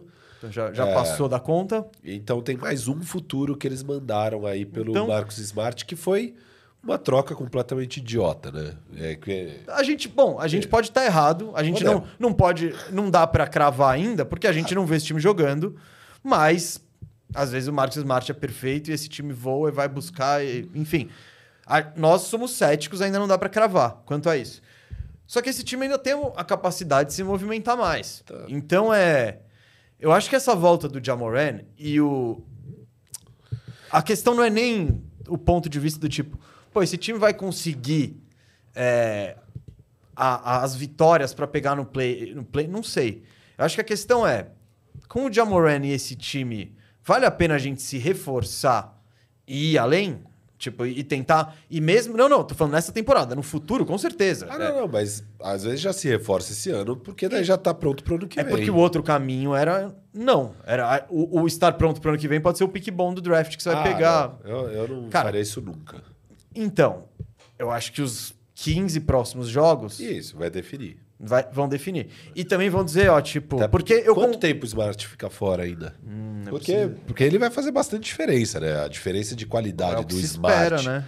pra Zaire Williams, Vince, etc. Ao mesmo tempo, ele não tem o tamanho de nenhum desses caras, né? Ah, mas não importa. É um Não, é lógico. baita não, jogador. é mais jogador. Mas. Não nesse. Deixa eu ver aqui, ó. Vai fazer o papel de Elon Brooks ali, da mesma qualidade que o Brooks fazia. Ah, participou. Ó, o Smart participou de dois scrimmages recentemente. Ah, tá voltando, tá voltando. com resultados encorajantes. Ah, é isso. E o veterano pode voltar quinta contra o Indiana ou sábado contra o Pô, Atlanta. Isso vai ajudar muito. Firu, o que eu acho é o seguinte, não é nem essa... essa... Porque se, se começa agora e já começa tomando lapada e o Jamoran tá ruim e esse time vai 5-10 nos próximos é, 15 jogos, acabou a temporada, não tem temporada. E aí não tem outra coisa a se fazer. Aí eu botaria todo mundo de férias mesmo. Aproveita e pega um pique bom. Isso. Então, é, tem esse Você caminho. tem o pique desse ano, né? Sim, e- então esse é um caminho, porque não tem, não tem o que fa... Por que você não fazer isso? Eu vou arriscar o Justin machucar mais, botar o Jaren, Jaren Jack. Se, se, se ficar muito longe, o, que- o que você vai fazer é pivotar e ir para outro caminho. Era o que o OKC sempre fazia com o Shea, só que por outros motivos. Ah, Shea, olha, essa unha encravada aí tá bem encravada, dois meses fora. Então você, você vai pivotar para o caminho da loteria do draft. E o outro é, não, pô, esse time é bom e a gente quer reforçar ele agora. A gente quer botar ele para jogar, a gente vai. A gente tá, foi 10-5 ao invés de 5-10. Beleza, vamos, vamos buscar o melhor possível e tentar se movimentar para melhorar esse time. Então é, eu não estaria tão desesperado se eu fosse o Guilherme, porque por mais que a missão seja difícil, eu acho que o mais provável é, é até que o Memphis não chegue no play-in. Eu tô mirando 50%, eu acho que 50% vai dar. Eles terminarem 50%, É, eles terminarem 50%. que é um- 41, 41. Isso, que é um pouco, que, é Que- menos do que. Ou um 42. 42, 40, vai. Você pediu 45? 42, 40, eu acho Tá, que. então eles vão precisar fazer 35. É, 21. É viável. É, não é impossível, não. Um Jamoran com todo mundo jogando. Então, é, eu acho que a questão do Memphis é essa bifurcação, ela tá chegando e você vai ter que meio que tomar uma escolha, porque não é inteligente você ficar brigando por nada. Então, é- é- acho que esse programa, até um dos intuitos, é já falar: olha, preste atenção no Memphis, porque a temporada, é- esse futuro recente aqui, pode determinar muita coisa, até inclusive a atividade dele no mercado de transferência. 35-21 é um ritmo de seten- 62,5%. Que times estão 62,5% ou melhor na Eu temporada? tenho aqui de cabeça, calma aí, rapidão. Só ver um negócio. Ses- quantos por cento eu preciso? 62,5%. Boston Celtics, Milwaukee Bucks, Philadelphia 76ers, Orlando Magic. Aí, ó, Ah, é, é o 16-9 do Orlando. tem que meter o Orlando. Dá pra meter um Orlando. Ahn, no leste acabou. E aí no oeste tem Não, Orlando tá 62,5% com 16%. 64% Orlando. Ó, tá bom. Ah, eu acho que tá bom, né, cara? E aí? Minnesota, OKC, Denver e Sacramento. São oito times na NBA. É, pensar que o Sacramento e o Orlando estão conseguindo fazer em 25 jogos, dá pra sonhar com o Memphis fazendo em 50 jogos isso. Dá. Vai precisar de saúde, principalmente, mas Não- esse time tem talento e capacidade é- pra é- isso. É um time que já é muito curto. É, é uma lesão do Jared Jackson, acabou. É, ele é- Ah, não, eles não tem ninguém pra botar e- lá. Acabou. Não, e mesmo o Smart, se o Smart não volta saudável, porque eu acho que eles vão totalmente precisar do Smart nisso. Não vai dar pra. Não, é que você tá pensando em 50 jogos. Eu não tô falando que eles precisam do Smart. Eles conseguem ganhar jogos sem o Smart, como ganharam de um bom É. time como é o Pelicans. Mas se você pensar em numa sequência Não, não. de 50 jogos, Pra meter 35, eu tô falando pra meter os 35, 62% aí, entendeu? 35 vitórias e tal. Vai precisar, vai precisar. É, cara, eu, eu concordo, assim, a, a temporada dá uma luz pra temporada, né? Ver o Jamoran fazendo o que ele fez. Mas ele vai realmente precisar ser bem milagroso, muito mais do que ele foi antes. Eu acho que o, Pelic, o, o, o Memphis é um time que dá um salto em vitórias e tudo mais. Óbvio que o Jamoran é o propulsor de tudo isso. É, e o, o Bane e o Jaron Jackson são os caras que vêm depois em contribuições para a vitória. Mas era um time bem profundo, muito bom, com muitas peças, jogadores de verdade e tal. E isso não existe mais em Memphis, cara.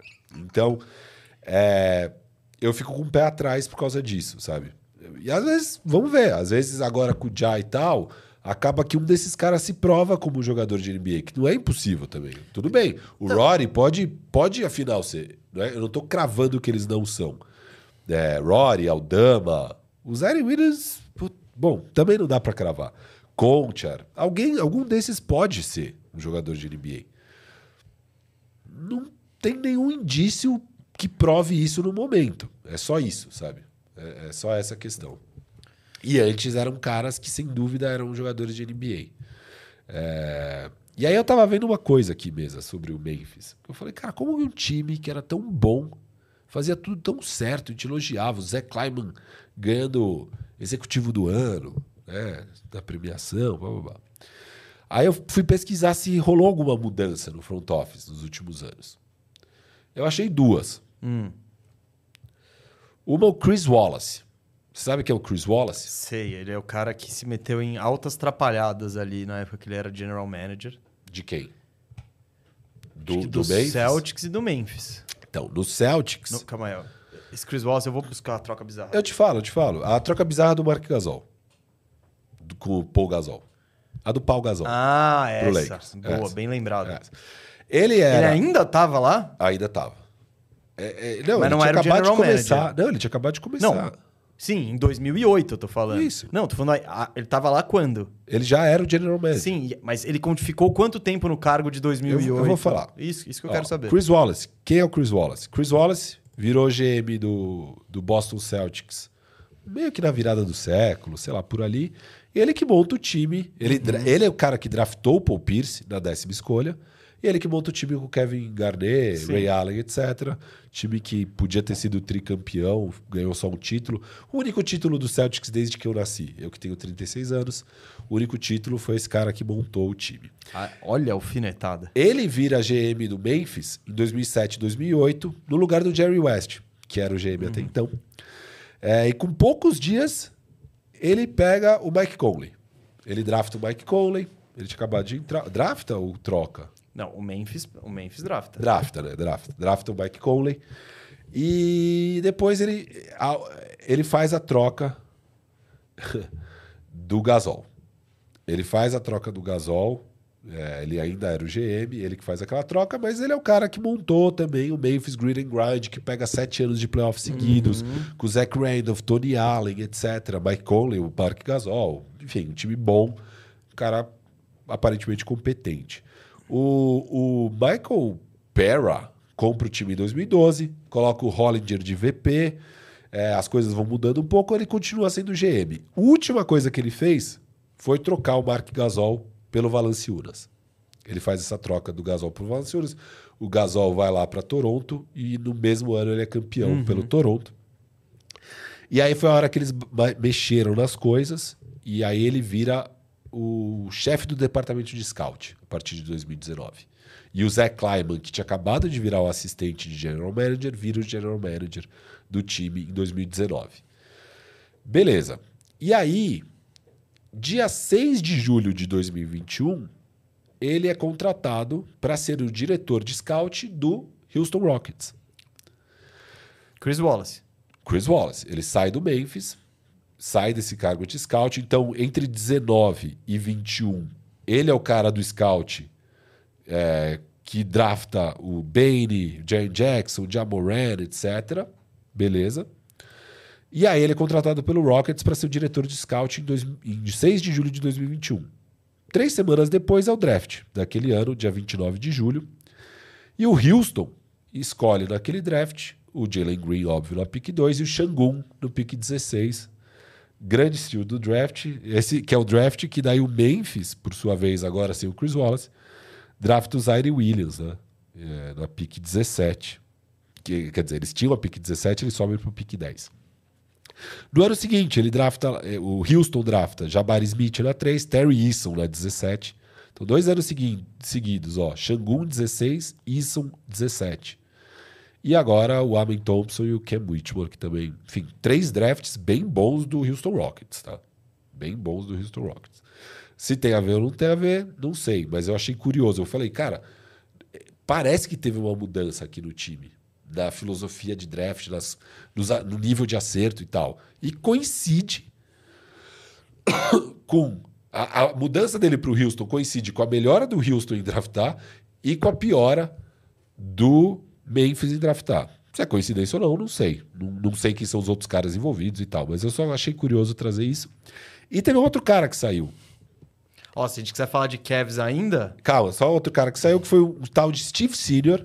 Foi contratado pelo Wolvaço para chefiar o departamento de Player Development. Hum. E desde então, meu amigo. Eles não desenvolvem nada?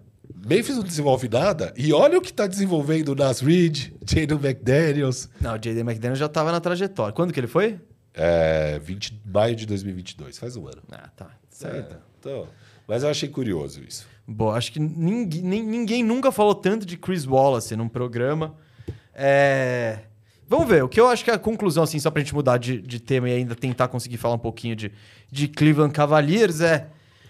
Agora começou a temporada do Grizzlies, para valer. E eles têm muito pouco tempo para. Eles não têm muita margem para erro. Qual é a sua aposta aí? O que, que você acha? Cara. Você falou que acha que dá para ficar 50, né? É acho que dá. Tá. É que também. Não, que dá, dá, mas você acha que é isso? Eu acho que não pega. Nem play-in. Porque é. o buraco é muito grande. Se eu, eu olho os times que estão disputando, não, é, não tem nó cego. A Conferência Oeste tem muito time bom, cara. Então... E, cara, é, é, isso. Vai ter várias horas na rotação que eles vão estar com vários jogadores ruins jogando.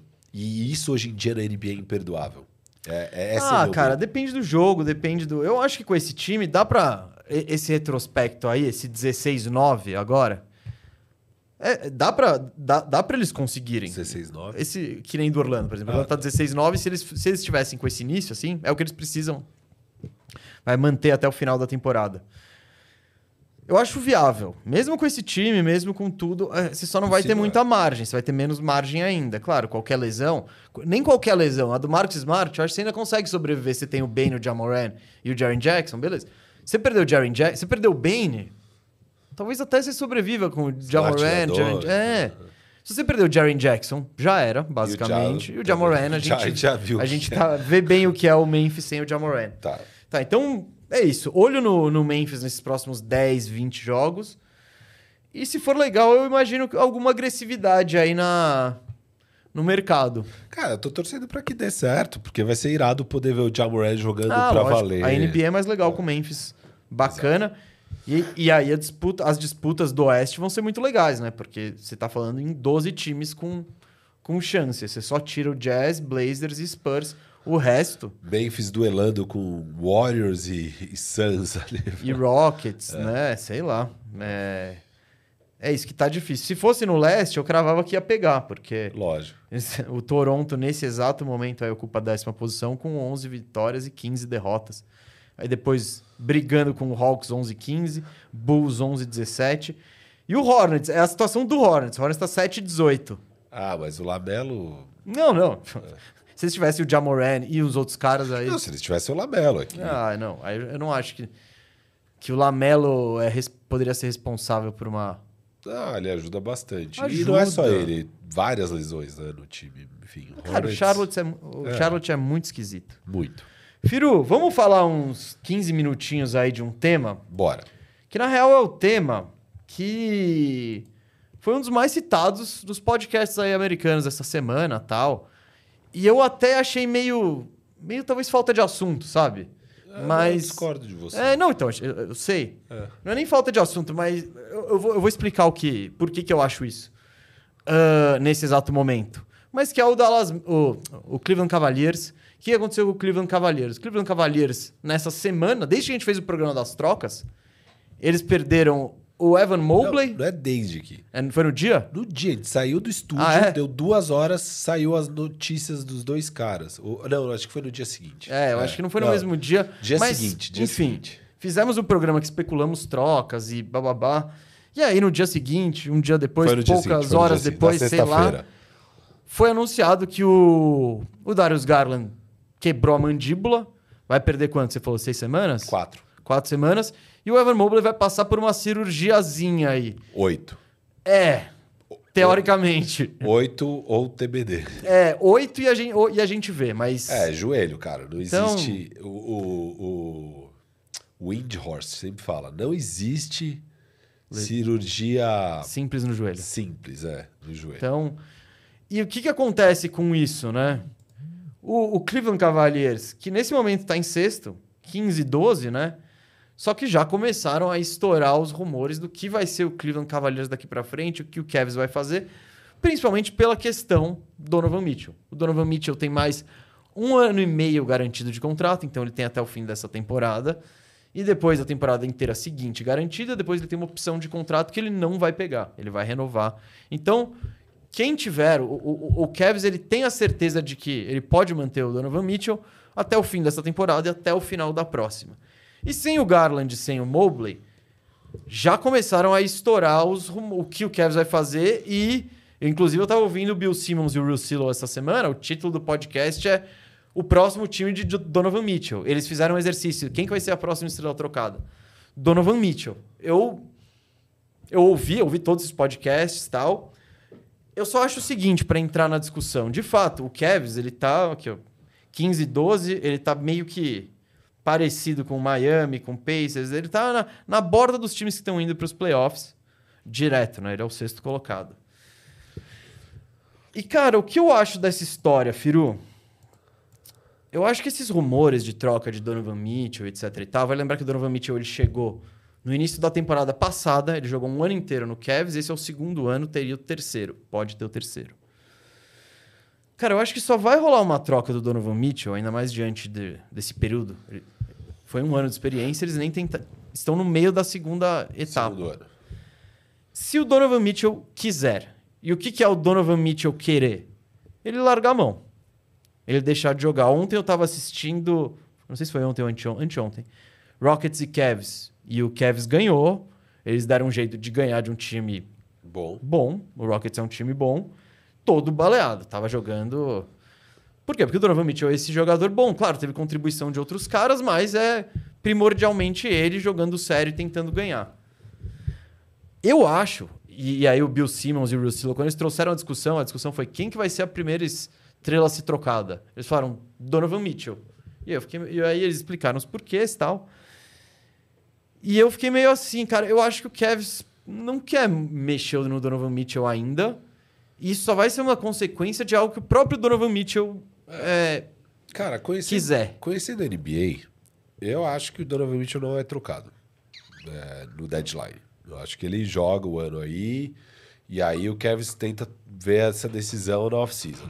Oferece a propostinha pra ele. Vamos renovar, Donovan? Isso, vai aquela novela e talvez nem ali é trocado, é só no outro deadline. Talvez. É, vai saber. Eu, eu acho que sempre acaba sendo esse o caminho da NBA. É, por que, que a galera tá falando tanto disso também? É porque, diferente da gente que a gente tá aqui, a gente, pô, a gente é bem informado, a gente assiste bastante basquete, ouve tudo que é notícia, bababá, beleza. Mas eles lá, a diferença é que eles estão conversando com os executivos, né? Eles têm, Ah, pera eu, eu tenho meus, meus, É. meus, meus calls que a gente abre um vinho. você com tem no. NBB. Tem, não, tem mais no NB Bolos. É.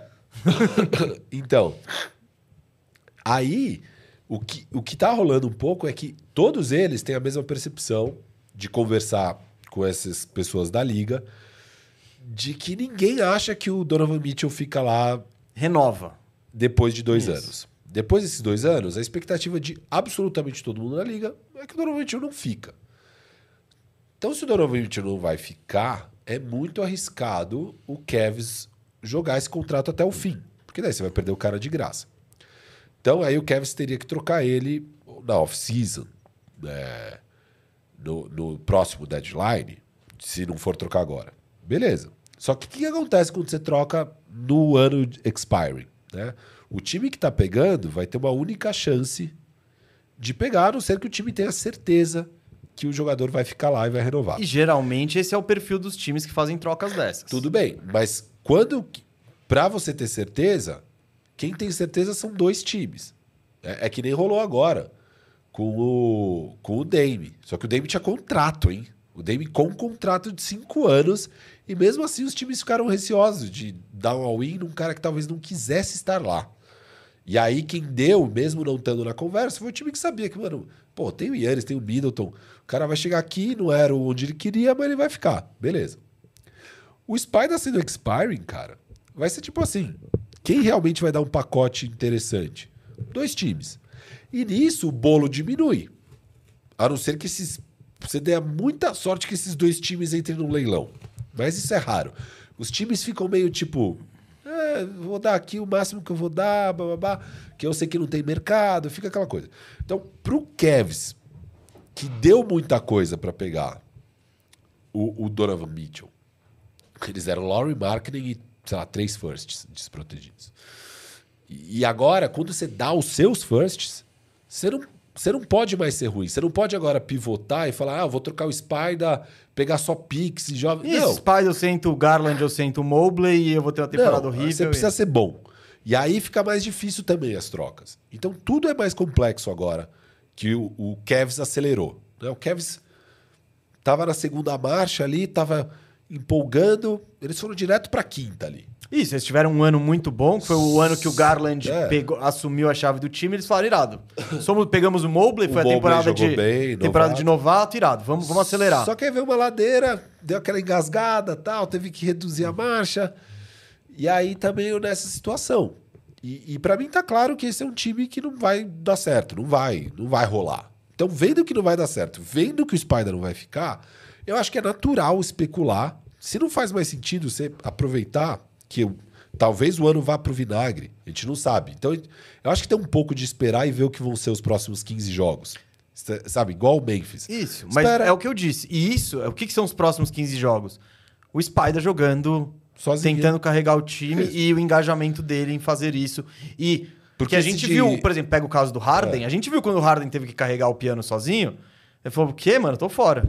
Porque assim, ó, de, de três jogos acima de 500, eles podem rapidamente ficar cinco abaixo, sabe? Sei lá, emenda uma sequência difícil, não consegue ganhar, e aí do nada você tá na décima posição, você tá lá, oi Toronto, oi Atlanta e tal.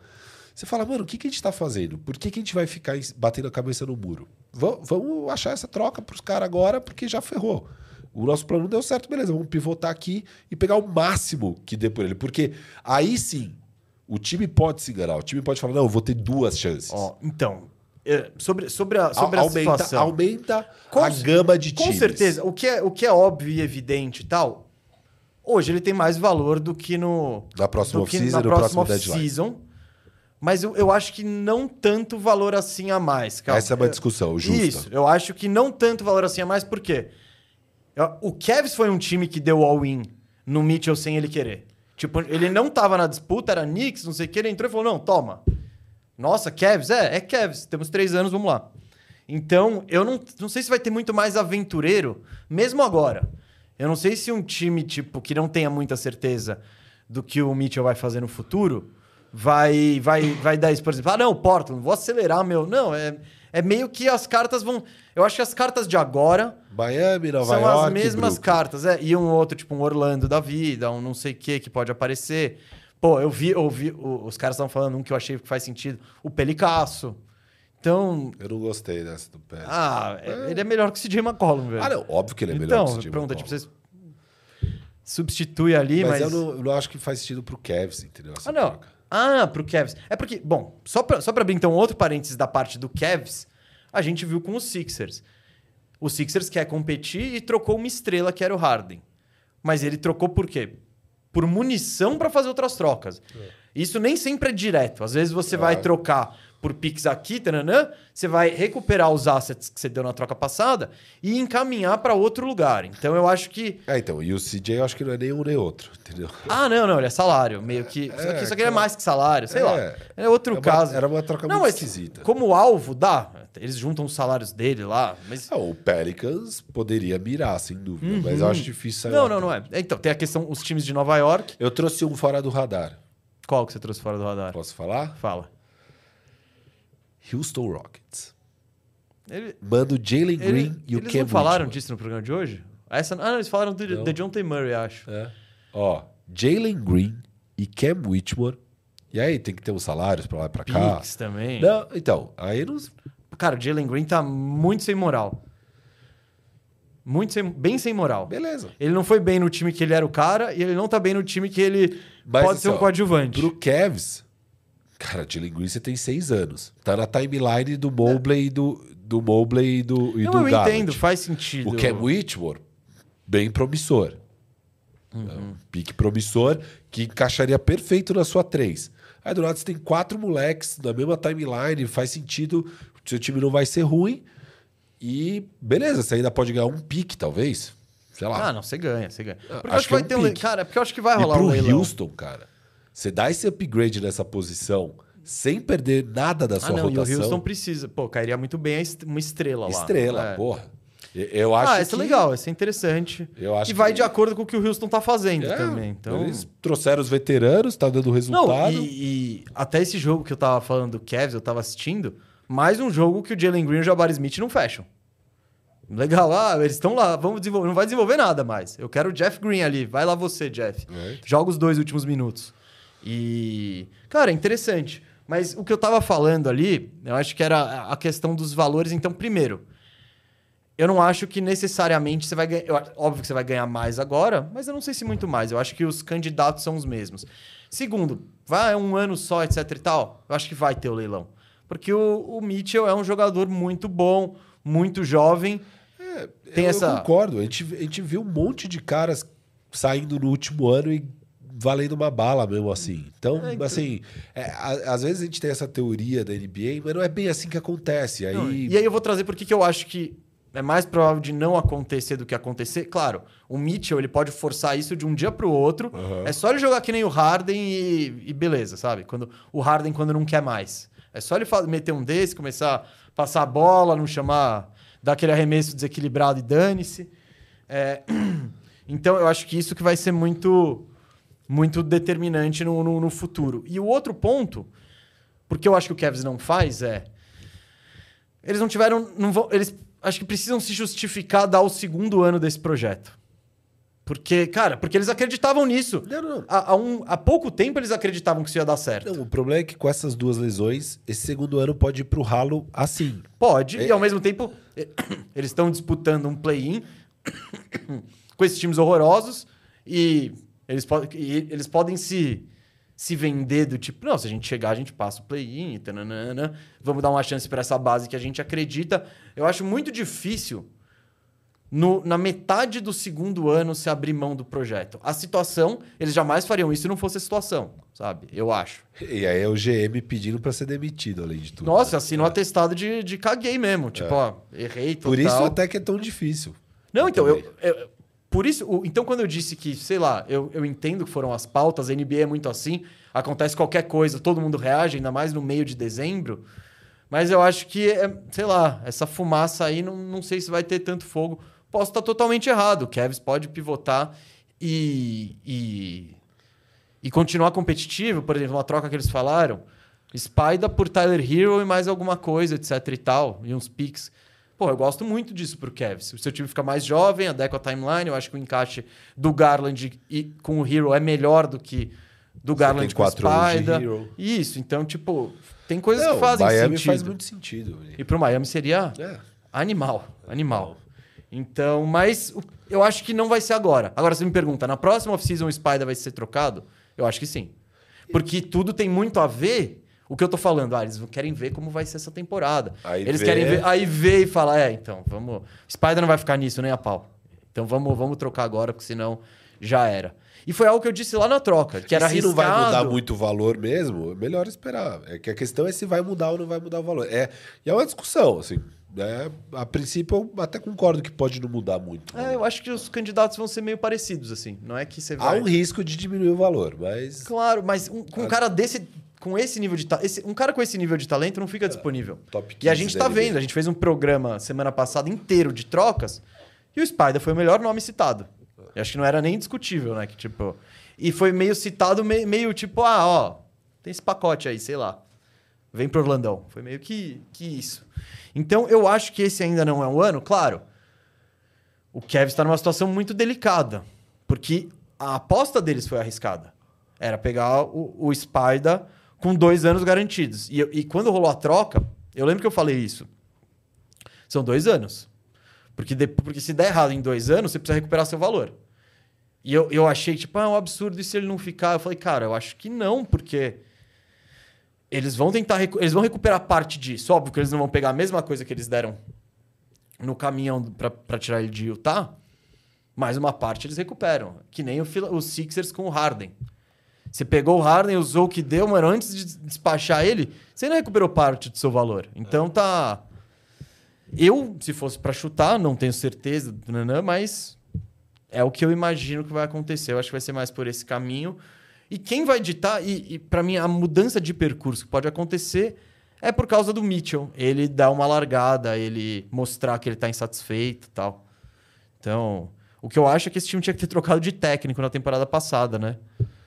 Enfim, porque. O senhor não tá feliz com o O JB? Não, não. Eu acho que ele não é um bom treinador. Ah, porque é isso. Já, já- temporada passada já terminou. Eles não tinham tanto tempo pra ficar vendo se vai dar certo. Não. São dois anos.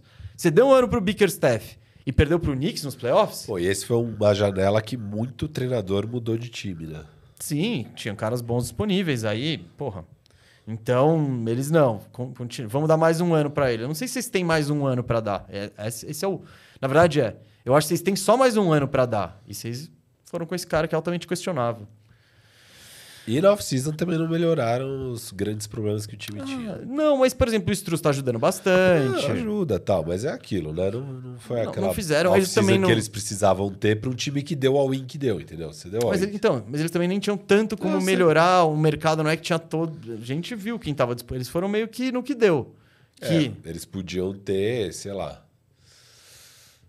Harrison Barnes e é, chavecado bastante o Dylan Brooks na off-season, sabe? Tentar convencer o projeto Cavs e arrumar um cap space ali para pegar ele. Tem coisa, sempre tem coisa, sabe? Tipo, Dylan Brooks. Então, é, é que. O, isso seria a resposta para a temporada? O quanto o Dylan Brooks seria o fator de mudança? Sabe? Esse, esse é o. Eu a acho que real, a questão sabe do qual é a Kevin é real? isso. A gente vai falar a mesma coisa. Esse, pro- esse time tá estruturalmente cagado. E, e o grande problema é que Garland e Mitchell são redundantes. Garland e Mitchell são redundantes, os dois lá são redundantes, mas o grande problema foi o ano de novato do Mobley foi incrível. Eles olharam para o Garland jogando bem, o Mobley incrível e o time muito promissor e falaram: vamos É embora. agora. Só que o Mobley não deu sinal de vida desde então, assim. Mas não, eu acho que é mais do que isso. Sabe? Eu acho Não, que não, eles mas eu- erraram o alvo. não, erraram o alvo. Foi, Da foi- questão de estrutura do time. Claro, claro, a gente concorda nisso. Mas, além de tudo, é, é que nem. Pra mim, o Wolves errou o alvo. Só que, cara, o Ent desenvolveu tanto que tudo bem, deu certo mesmo assim. Eu não é, Eu acho que você vai naquele. Eu ainda acho que a troca foi errada. Eu ainda acho que você mantivesse todos aqueles assets. Sim, você poderia vi- melhorar o time mais ainda. Você é, melhor- você é otimizar mais ainda pro Anthony Edwards. Beleza, o que tem lá ainda funciona. Aqui, beleza, o, o Spider não era o alvo ideal para aquele time e tal, mas poderia o time estar muito melhor se o Mobley no ano 3 fosse o jogador que a gente esperava lá no ano 1. a é, gente esperava mas- um Mobley bem Sim, melhor. Ser Eu- exatamente o mesmo bom Mobley, esse time já. Ele, ele é um. Com, com o Jarrett Allen, é um time bom, cara. Tem É muitas. um time bom. Mas, Então, só mas que eu a acho questão não, é- o é que eu acho que a é, questão- quando o Mobley parece que vai ser um, um talento geracional, um top 10 da liga, bababá. A galera tava muito alta no Mobley depois do primeiro ano. E aí o Kevs empolgou e falou: não, beleza, então a gente achou o nosso cara, vamos, vamos acelerar. E na real, agora, você não tem certeza se ele é o cara mesmo. Talvez ele eu seja acho que um... o erro, Então, acho que o erro não é nem acelerar em cima do Mobley. Eu acho que ele ainda. Tudo bem que ele estacionou. Ele continuou o mesmo cara desde o primeiro ano. Mas eu acho que o erro maior foi é, acelerar no cara errado.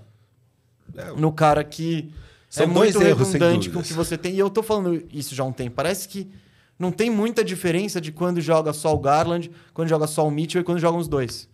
O time não melhora. Não tem essa melhora expressiva que você esperaria com dois caras que são. que foram All-Stars, vai. Então é. O Garland foi All-Star naquele ano, não foi? Acho que foi. Acho que Ah, no, All-Star Game em Cleveland, se pá. Que é o erro do, do, do Hawks também. Eu, eu, eu prefiro ver o Boyan jogando do lado do Trae Young, o Bogdan, aliás, do que o DeJounte. E você deu um caminhão para pegar o DeJounte. Não, então, foram. E a gente falou, então, é, são os erros de, de alvo, de avaliação. Tipo, eu vou trazer um cara que vai levar meu time pra cima do. É. E esse é o mais é o move mais difícil, porque você traz o Mitchell, ele, sei lá, ele melhora, mas ele vai te fazer de você um time campeão, um time que briga a sério. E cara, estruturalmente não. Eu acho que tá muito difícil com a forma como esse time é montado, precisaria de muito mais mudanças drásticas. Eu acho que é impossível você ser campeão com o Garland e, e, Mitchell, não, claro que não. Mas o resto do seu time tem que ser totalmente diferente. Ele vai precisar ter alguma outra alternativa lá dentro. Ele pode ser 100% dependente de tudo, de, de toda a pontuação sair do- do- dos dois caras mais baixos. Enfim, você vai ter que precisar de um defensor de perímetro, porque esses dois caras não vão conseguir marcar ninguém. Então você precisa de um cara para marcar os Jamorans da vida, os outros, e, e não tem, enfim. Então o erro tá, tá aí mais nessa, nessa na essência do que eles pensaram. É, e só para abrir uma- um parênteses, é um dos motivos pelos quais, se eu fosse o Knicks, eu não daria um all-in para pegar o Mitchell.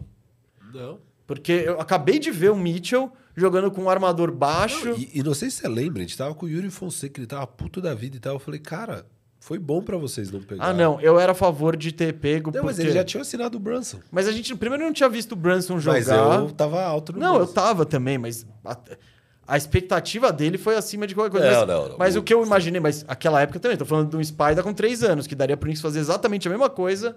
É, mas enfim, eu só tô falando que mesmo lá atrás eu já tava ok com o Knicks não pegar o Spider, porque eu não acho que era isso, sabe? E, e é aquela coisa, eu acho que você tem que pegar esse cara quando o resto já tá pronto. O Knicks tá longe de estar pronto. O Knicks tá começando a caminhar para um lugar saudável.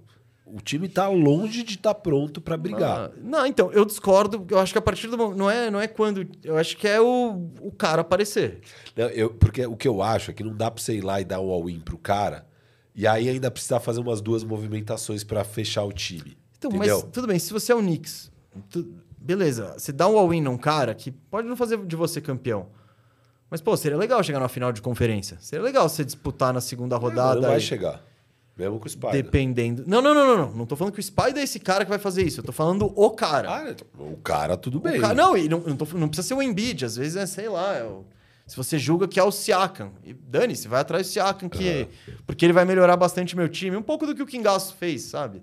Melhorou pra sair de um marasmo e sub- subir de patamar. Você ainda não é o, o ricaço bilionário, mas você já é um milionário e tá legal. Você- antes você era um pé rapado e isso não era legal. Você subiu de vida ali como Kingaço. Você, você tá pô, vislumbrando ali os títulos e os seus iates de bilhões? Não, mas você tem, tá com uma vida legal. Às vezes o Knicks ele quer subir um pouco. Ele precisa subir um pouco de vida, né? Porque, pô, precisa chegar numa final de conferência, que nesse século não chegou ainda. Então é meio. Mas. eu- por isso que eu defendo. Só que eu acho que, de fato, não, é, não seria o Mitchell no último ano de contrato, tendo que pagar uma bala pra ele. Eu teria feito isso quando o Kevs fez. Agora eu já tô mais receoso e talvez você es- esteja certo, Rafael Cardone Filho. Ou talvez não, esse time com Brunson e Mitchell te- teria enfrentado o Miami Heat na final de, É, sei lá. difícil. Mas, então, essa conversa, vamos ver. eu- então, o que eu recomendo pra galera é. Vamos, Vamos ver o Os Mitchell. dois times. Não, não, não, não, mas esse eu falo, vamos ver o Mitchell. Tá. Como que é o comportamento dele? Mas Porque se ver o ele larga, também. não, claro. Mas eu acho. Então, eu acho que esse time aí, com o Mitchell jogando sinistro e tal, e engajado, pode se manter 50% até voltar todo mundo. Não, pode, lógico. No leste. Então, é. Agora, com o Mitchell desinteressado, aí esquece. Esse time afunda. Então é. Olho no Mitchell. Beleza? Bom segmento, hein? Bom segmento. Você quer ir de Brabas ou Superchat? Vamos de Brabas primeiro? Vamos, vai ter a rodada de Natal agora, segunda-feira, Gustavo Mesa. Rodada de Natal, no dia 25. Uhum. Fala aí pra galera quais são os quatro jogos.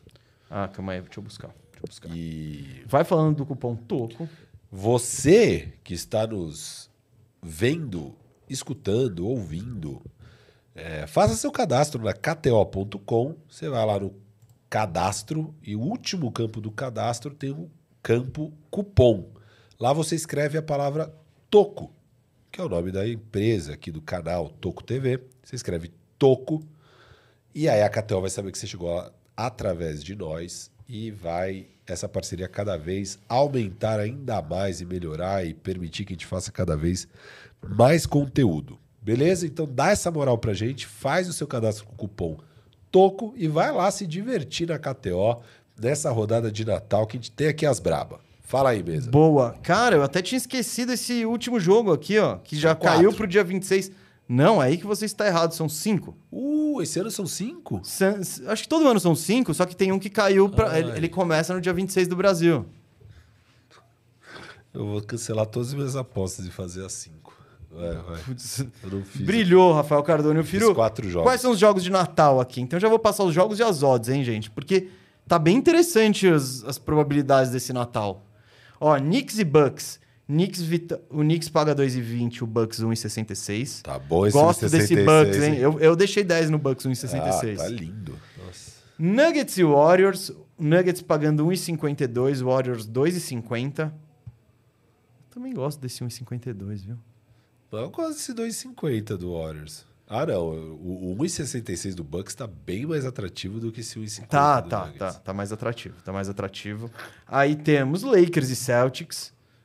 Olha, se você tiver favoritismo pra qualquer lado, o Boston tá pagando 1,80 e o Lakers em, em Lakers 2. Que desrespeito. Eu gosto ainda desse. Você deve ter Ah, deixado o dinheiro aí. deixei, né? lógico. É, por isso que eu nem apostei nisso.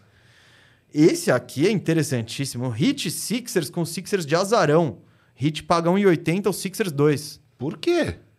Eu, eu acho que eu peguei as odds melhores. Ó, sabe por quê? Porque o amarelão do Embiid não vai jogar, certeza. Ah, não é possível. Ele não vai ficar fora do Natal. Nem vem. Mas é estranho, cara, tá? Essa odd. Alguma coisa de errado tá rolando. As casas de aposta, Cara, obviamente, Ma- colocariam. Ma- Miamão aí, voltou Bam, Não, voltou. Eu, eu, cheguei- eu apostei no Miami nesse jogo, só que tava a odd, acho que mais pro. Eu deixei nesse 2 do Sixers aí. É? Deixei. E o outro que você não, não citou, Ah. e esse eu gosto. Suns e Mavericks, Suns pagando 1,57, o Mavericks pagando 2,40. Luca Natalino. Que isso? Quanto, quanto a gente vai botar no Luca Natalino? Luca contra Devin Booker no Natal? É. Ah, para. Eu coloca 30 aí no. no- 50? Pode pôr 50. 50 no Luca, no, no Luca de Natal. Luca, Luca Natalino. Boa. Luca de Natal, então. É, lógico. Agora a gente quase zerou os fundos da empresa no Luca e, de Natal. E, e vou fa- faz uma depois combinadinho, o Luca batendo over e vencendo aqui, ó. Pá, pá. Tá, ó, deixa, eu, deixa eu falar então o que a gente tem de Natal. O Booker under, o Luca over e vitória do, do coisa.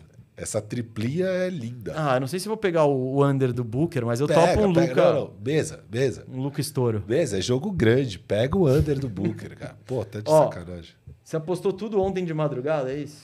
Deixa eu ver as datas. É, aqui. fiz tudo de madrugada. Que é eu não tinha 20. visto essa belezinha de meio Ah, não, de, esse aqui de- foi. Olha, o Firu ele apostou.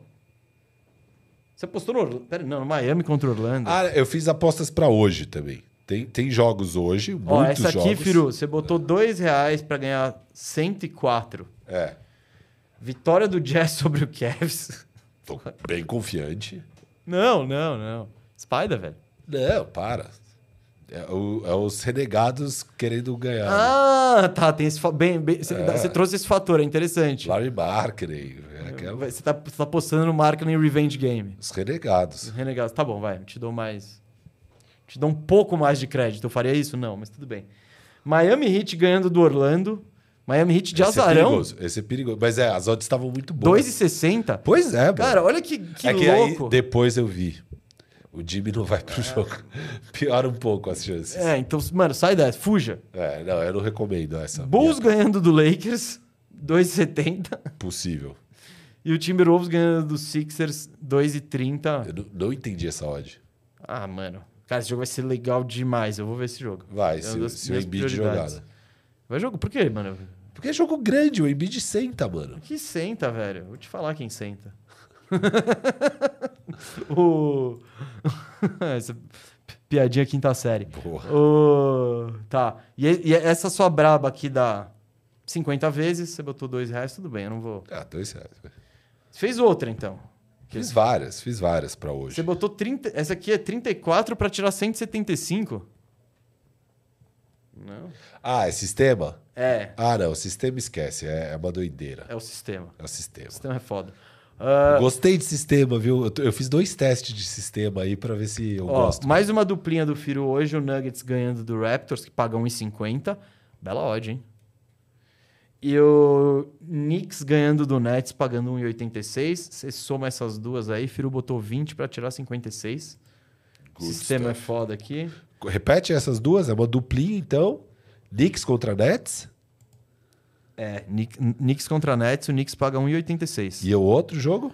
Raptors e Nuggets, você foi de Nuggets por 1,50. Uh, boa, boa, boa, Não sei não, hein? O Nets, ele, ele tá motivado. Nuggets e Knicks, vamos lá. Ó, eu botei dezão no, no Bucks natalino.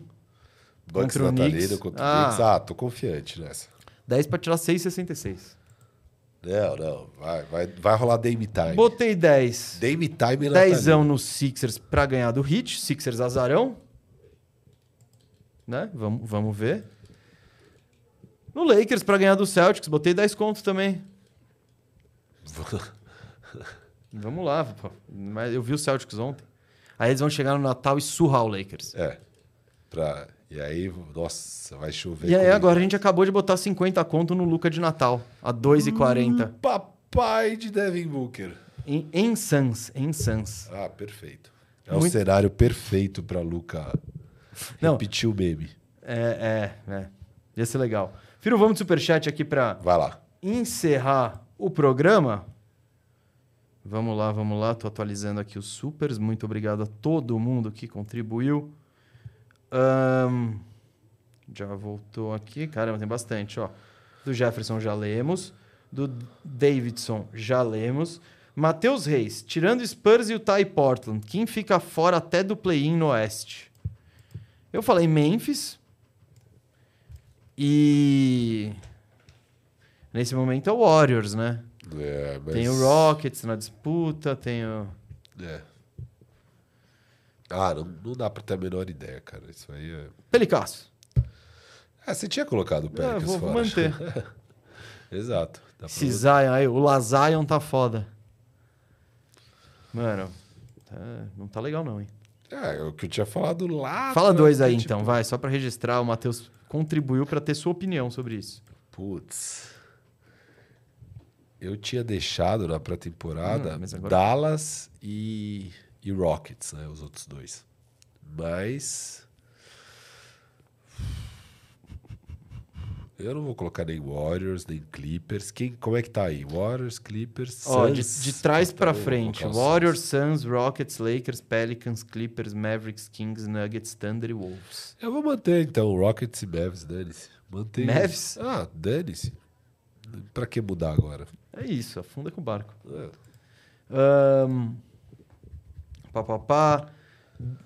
Aqui, ó. Davidson, já, já lemos. PH.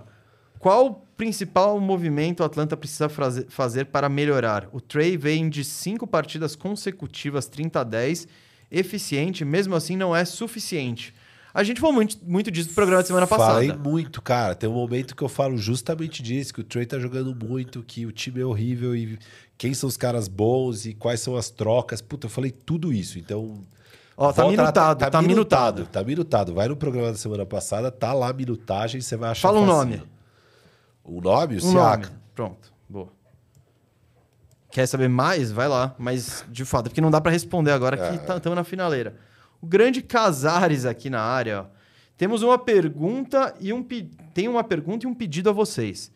Seria Paulinho e Scarpa no Galo o Edi Lebron do futebol brasileiro? Cara, o Scarpa é muito, muito limitado, velho. Seria a Scarpa o Dilo do futebol brasileiro? Ótimo, mano. Ai, cara, você acaba, mano. O Casares acabou de ficar deprimido. E Firu, devido à sua sorte apostando no Pistons, você podia apostar no Cruzeiro campeão brasileiro em 2024. Faremos isso, Casares. Com a sua contribuição, a gente não vai botar tudo que você contribuiu. Mas a gente vai botar uma parte dela no Cruzeiro campeão. O Firu vai, na verdade. Ele vai entrar com, com a magia dele e postar. Cruzeiro que agora a gente roubou, né? Do Cruzeiro. O craque. Sinistro, que contratação. Magic, né? Tô, tá com cheiro de magia no ar. Nossa, tá? Magic Cheirinho Barros. de magia. Caramba, hein? Pelinka e Magic Barros, os dois a 80 km por hora. Quem você escolhe? Pô, Magic Barros, né? O, é, o, cara, o cara é o Krause brasileiro, o outro é o Krause. Prego. Ah, o Magic Barros. Sim, o, o cara que gastou mais de 50 milhões de reais no Flaco Lopes. Esse é o Magic. O Krause BR. É, cada uma que a gente ouve por aqui. Nelson Cardoso, quer saber de você, Firo. Já dá pra cravar o... Já dá para cravar que o Suns deu under? Tô achando que vai ter que suar para pegar o play-in. Vogel é muito ruim, não acerta uma rotação. O que, que vocês acham? Cara, vai ser difícil com o Bill assim, né? É. Ah, eu acho que com o Bill assim eles pegam play-in. Ah, não, não, não. Play, ele tá falando do under, de over-under da temporada. Ah, tá. Ah, boa, boa. A primeira foi. Over-under, pô. Ah, não, a gente foi bem over e, É, é. Com o Bill assim, eles não vão bater o over nunca. Né? e o over foi alto. Foi o quê? Era o over, 53? era um over alto, assim. Sei lá. É, pelo visto vai dar under mesmo. Vai dar underzão. É, eu acho Mas que a eu maior que é preocupação, eles não precisam se preocupar com o over eles precisam se preocupar em, em chegar no playoff direto. É. Eu acho que é um time de playoff, sim. Mas- Sobre as rotações do Vogel, cara, ele é um técnico novo num time novo que ganhou um elenco inteiro novo e que os melhores jogadores dele nunca estão disponíveis. Então, É. é difícil acertar a rotação assim. E que daí, depois do Big Tree, você tem, beleza, o Nurkic, que é uma característica própria, e uns 10 caras que é meio que o mesmo nível, mesmas coisas. Cada dia um vai. Sei lá, não tem muito. Não é fácil, não é fácil. Não é fácil. Eu gosto do Vogel. É. Não, então, eu não, eu não vou culpar ele, porque essa mão- ele recebeu uma mão ali no poker que não foi das melhores. Quer dizer, que não, parecia promissora, mas até agora não vingou. Então vamos, vamos ver o que acontece, não vou culpá-lo ainda. Ah, Rodrigo Montemor, valeu Firu. Também peguei a win do Memphis contra o Pelicasso. Jamoran, 24 pontos, mais 24 pontos e meio. Na KTO com odd 5,5. Superchat aqui é para compartilhar o lucro. Boa, garoto. Boa. Oh, pior que eu recebi várias mensagens de gente que viu, que te postou no nosso stories, né, da, da, da Toco TV, e no meu stories, e postei também no Twitter. E várias pessoas, depois que deu bom, embora na enquete que eu mandei só 19% acreditou, só 19% teve a visão, depois uma galera veio falar: Ô, Firu, entrei junto com você, mano, valeu, me dei bem. Então, eu falei: Ó lá, que bom. Muito bem, hein? Muito bem. É isso que a gente gosta. É isso. a- ajudar. Nem sempre a gente consegue, geralmente a gente não consegue. Ah, mas ele tinha cheiro de magia mesmo. Não, foi, foi mágico mesmo. ali- Foi mágico. Ah, Giovanni, só passando para agradecer o Firu pelo hype que ele me colocou no Ajax. Estou amando ele muito, muito esforçado. Ajax é o Andrew Jackson, Ajax. Ah, tá. Caramba. Não, o Adrian, Andrew Jackson, que, mano, tá jogando muito bem, como prometido. Ah, ele, ele deu o melhor elogio que uma pessoa pode receber no mundo. Ele é muito esforçado. Mas ele é. É um esforçado que, mano, é, faz muita diferença pra vitórias e tal. É. Não, eu tô brincando, é que o esforçado não é geralmente. Ah, geralmente Pô, o cara é- esforçado você quer ter no seu time. Não, mas. Você fala, Pô, e aí que você pode falar dele? Ah, ele é esforçado. Então. Eu sou esforçado e sou bicampeão no Internac. Putz, tava vendo da onde você era. bi- De onde você ia tirar esse bicampeonato? Falei, ah, tá. O internet. esforçado Firu. É, ao lado do, do MVP Gustavinho. Ajuda. Ajuda. Ajuda. Mas o vice-líder em rebotes ajuda, hein? Menos que o Gustavinho. Menos. Bem menos. Menos que o Marcel. Menos. pô. Pô, O Marcel foi quase MVP. Foi. É. É, é, não. Ele recebeu bastante votos de MVP também. Não foi unânime o Gustavinho, então. Não, porque o Gustavinho perdeu dois jogos, né? Ah, tá. Então tem Por isso. E, enfim. É Ó, isso. Guilherme Rosa, aleatória. Se Kawhi ganhar mais um MVP Finals, ele se torna um top 10 all-time. Três MVP Finals, Defensive Não, Player não. of the Year, apesar de uma carreira toda esquisita, pouco All-Star ao NBA, mid e carisma. Poucos possuem três MVP Finals no top 10. Cara, eu acho que você tá falando de top 10 da história. Ele tá brigando com uma galera muito da pesada. Mas, cara, se ele ganhar mais um. ti- Velho, Não, vai ajudar o currículo dele? Vai. Vai, mas, mano, a gente, a gente acompanhou bem de perto quão complicada foi a carreira do Kawhi. Muito abaixo do que poderia ter sido. Então, a questão é essa. Ele é abaixo do que poderia ter sido, ainda assim, se ele ganha ainda mais o terceiro título. É legal, mas. Não, que não é legal, velho. Pô, a o Bill Walton, ele podia talvez ser o GOAT. Isso, mas tudo bem, tudo bem. Então, Você vai reconhecer o talento Isso, dele. você vai. Só que ainda assim é um talento absurdo. Ele já Ah, tá óbvio, num, óbvio. É- top 30 all-time, acho que com alguma tranquilidade ali. E claro, porra, quando você ganha. Se ele ganhar três títulos com três Finals muito MVP irado. e nesse intervalo de 10 anos ainda, que tipo que mostra Se for em cima do Boston Celtics, então vai ser irado. Ah, é Lakers na final, é Lakers no- na final do Oeste e. Imagina, batalha de LA. Você ia torcer pro Clipaço contra o Lakers? Lógico que não. Ah, deveria. Para, mano, você tá louco, velho. Ah, mano, para. Óbvio Você que já não. tem um monte de título. Para, não, nunca. Porra, e o seu lado jornalista aí, Não, velho? não, jamais. Porra. Eu, eu torceria. Ah, uh. Eu torceria. Se- E se eu fosse torcedor do Lakers, eu ia, eu ia ver meu, ficar feliz com meu irmãozinho ali, superando barreiras. E mais uma do Guilherme Rosa aqui. Falta narrativa, né? Mas só Jordan, Bron, Duncan, Shaq e Magic possuem três ou mais. Clipasso vem bem e ele, pra mim, tá num seleto grupo da minha geração, com LeBron, Curry e KD, de caras que podem decidir uma final. Esse Cara- seleto grupo é bem seleto mesmo. E ele realmente está nesse Ele está, ele está. Quando ele consegue jogar, né? Esse é o, o grande si da carreira do Kawhi. Eu adoro o Kawhi. Eu sou fanzaço dele. É, eu, só, eu só me machuquei demais, cara. Pra, pra, tem, pra entrar nessa de novo, com, pra engajar e voltar. Tá ferido, Isso, eu escaldado. ferido. Eu falo, não, não. De novo, não. Não vou mergulhar e acreditar e, e de novo terminar como não deveria. E Fábio Souza querendo saber, acham que o KC vai se manter nesse top 3 até o fim? O hater Firu começa. O hater Firu começa aqui na última pergunta e superchat. Vai se manter ou não vai? Quê? É que- Recados, recados da produção. O, o, o OKC vai se manter no top 3 do Oeste, Firu, sim ou não? Ah, não. Sim, eu vou de sim, sei lá. Ah. Já tá no playoff que eu apostei o hater Rafael Cardone Firu não, já tá garantidaço. Ah, mas tem chance, sim. Não, Tem boas chances. Eu tô brincando de ser garantidaço, mas ele tá com o Pra mim, o clipaço que é o sexto, tá um jogo e meio do Então, do Nuggets e. Wolves são os dois. Aí, a partir do terceiro, acho que já começa a estar bem próximo ali, sabe? Tipo... Sim, está bem próximo, literalmente. Não, mas o, o Nuggets é o segundo hoje? Não, o Nuggets é o terceiro hoje. O segundo é o OKC. Ah, o segundo é o sim, então. Mas pra mim o Nuggets com certeza vai ficar nesse top 3. O Minnesota também. O OKC eu não tenho certeza. Pode ficar, mas eu chutaria que não. Na dúvida, assim. Aqui, ó. Acho que E- um clipaço passa eles em E o último superchat de última hora, Bruno Café perguntando: Acho que já é hora de rever os tier lists. Fiquei revoltado com o título de Britney do Já. A gente vai rever isso um dia. É, mas ali a gente falou de Britney já, tipo, só pelo conceito e tal. A gente sabia que, obviamente, o, o potencial dele, o que ele já foi e deveria continuar sendo é Taylor Swift, óbvio. E vamos deixar o Já, vamos deixar o Já provar pra gente, dia após Prova! dia. Valeu, galera. Feliz Valeu. Natal! Feliz Natal, boas festas, curtam aí com sua família, juízo. E a gente volta.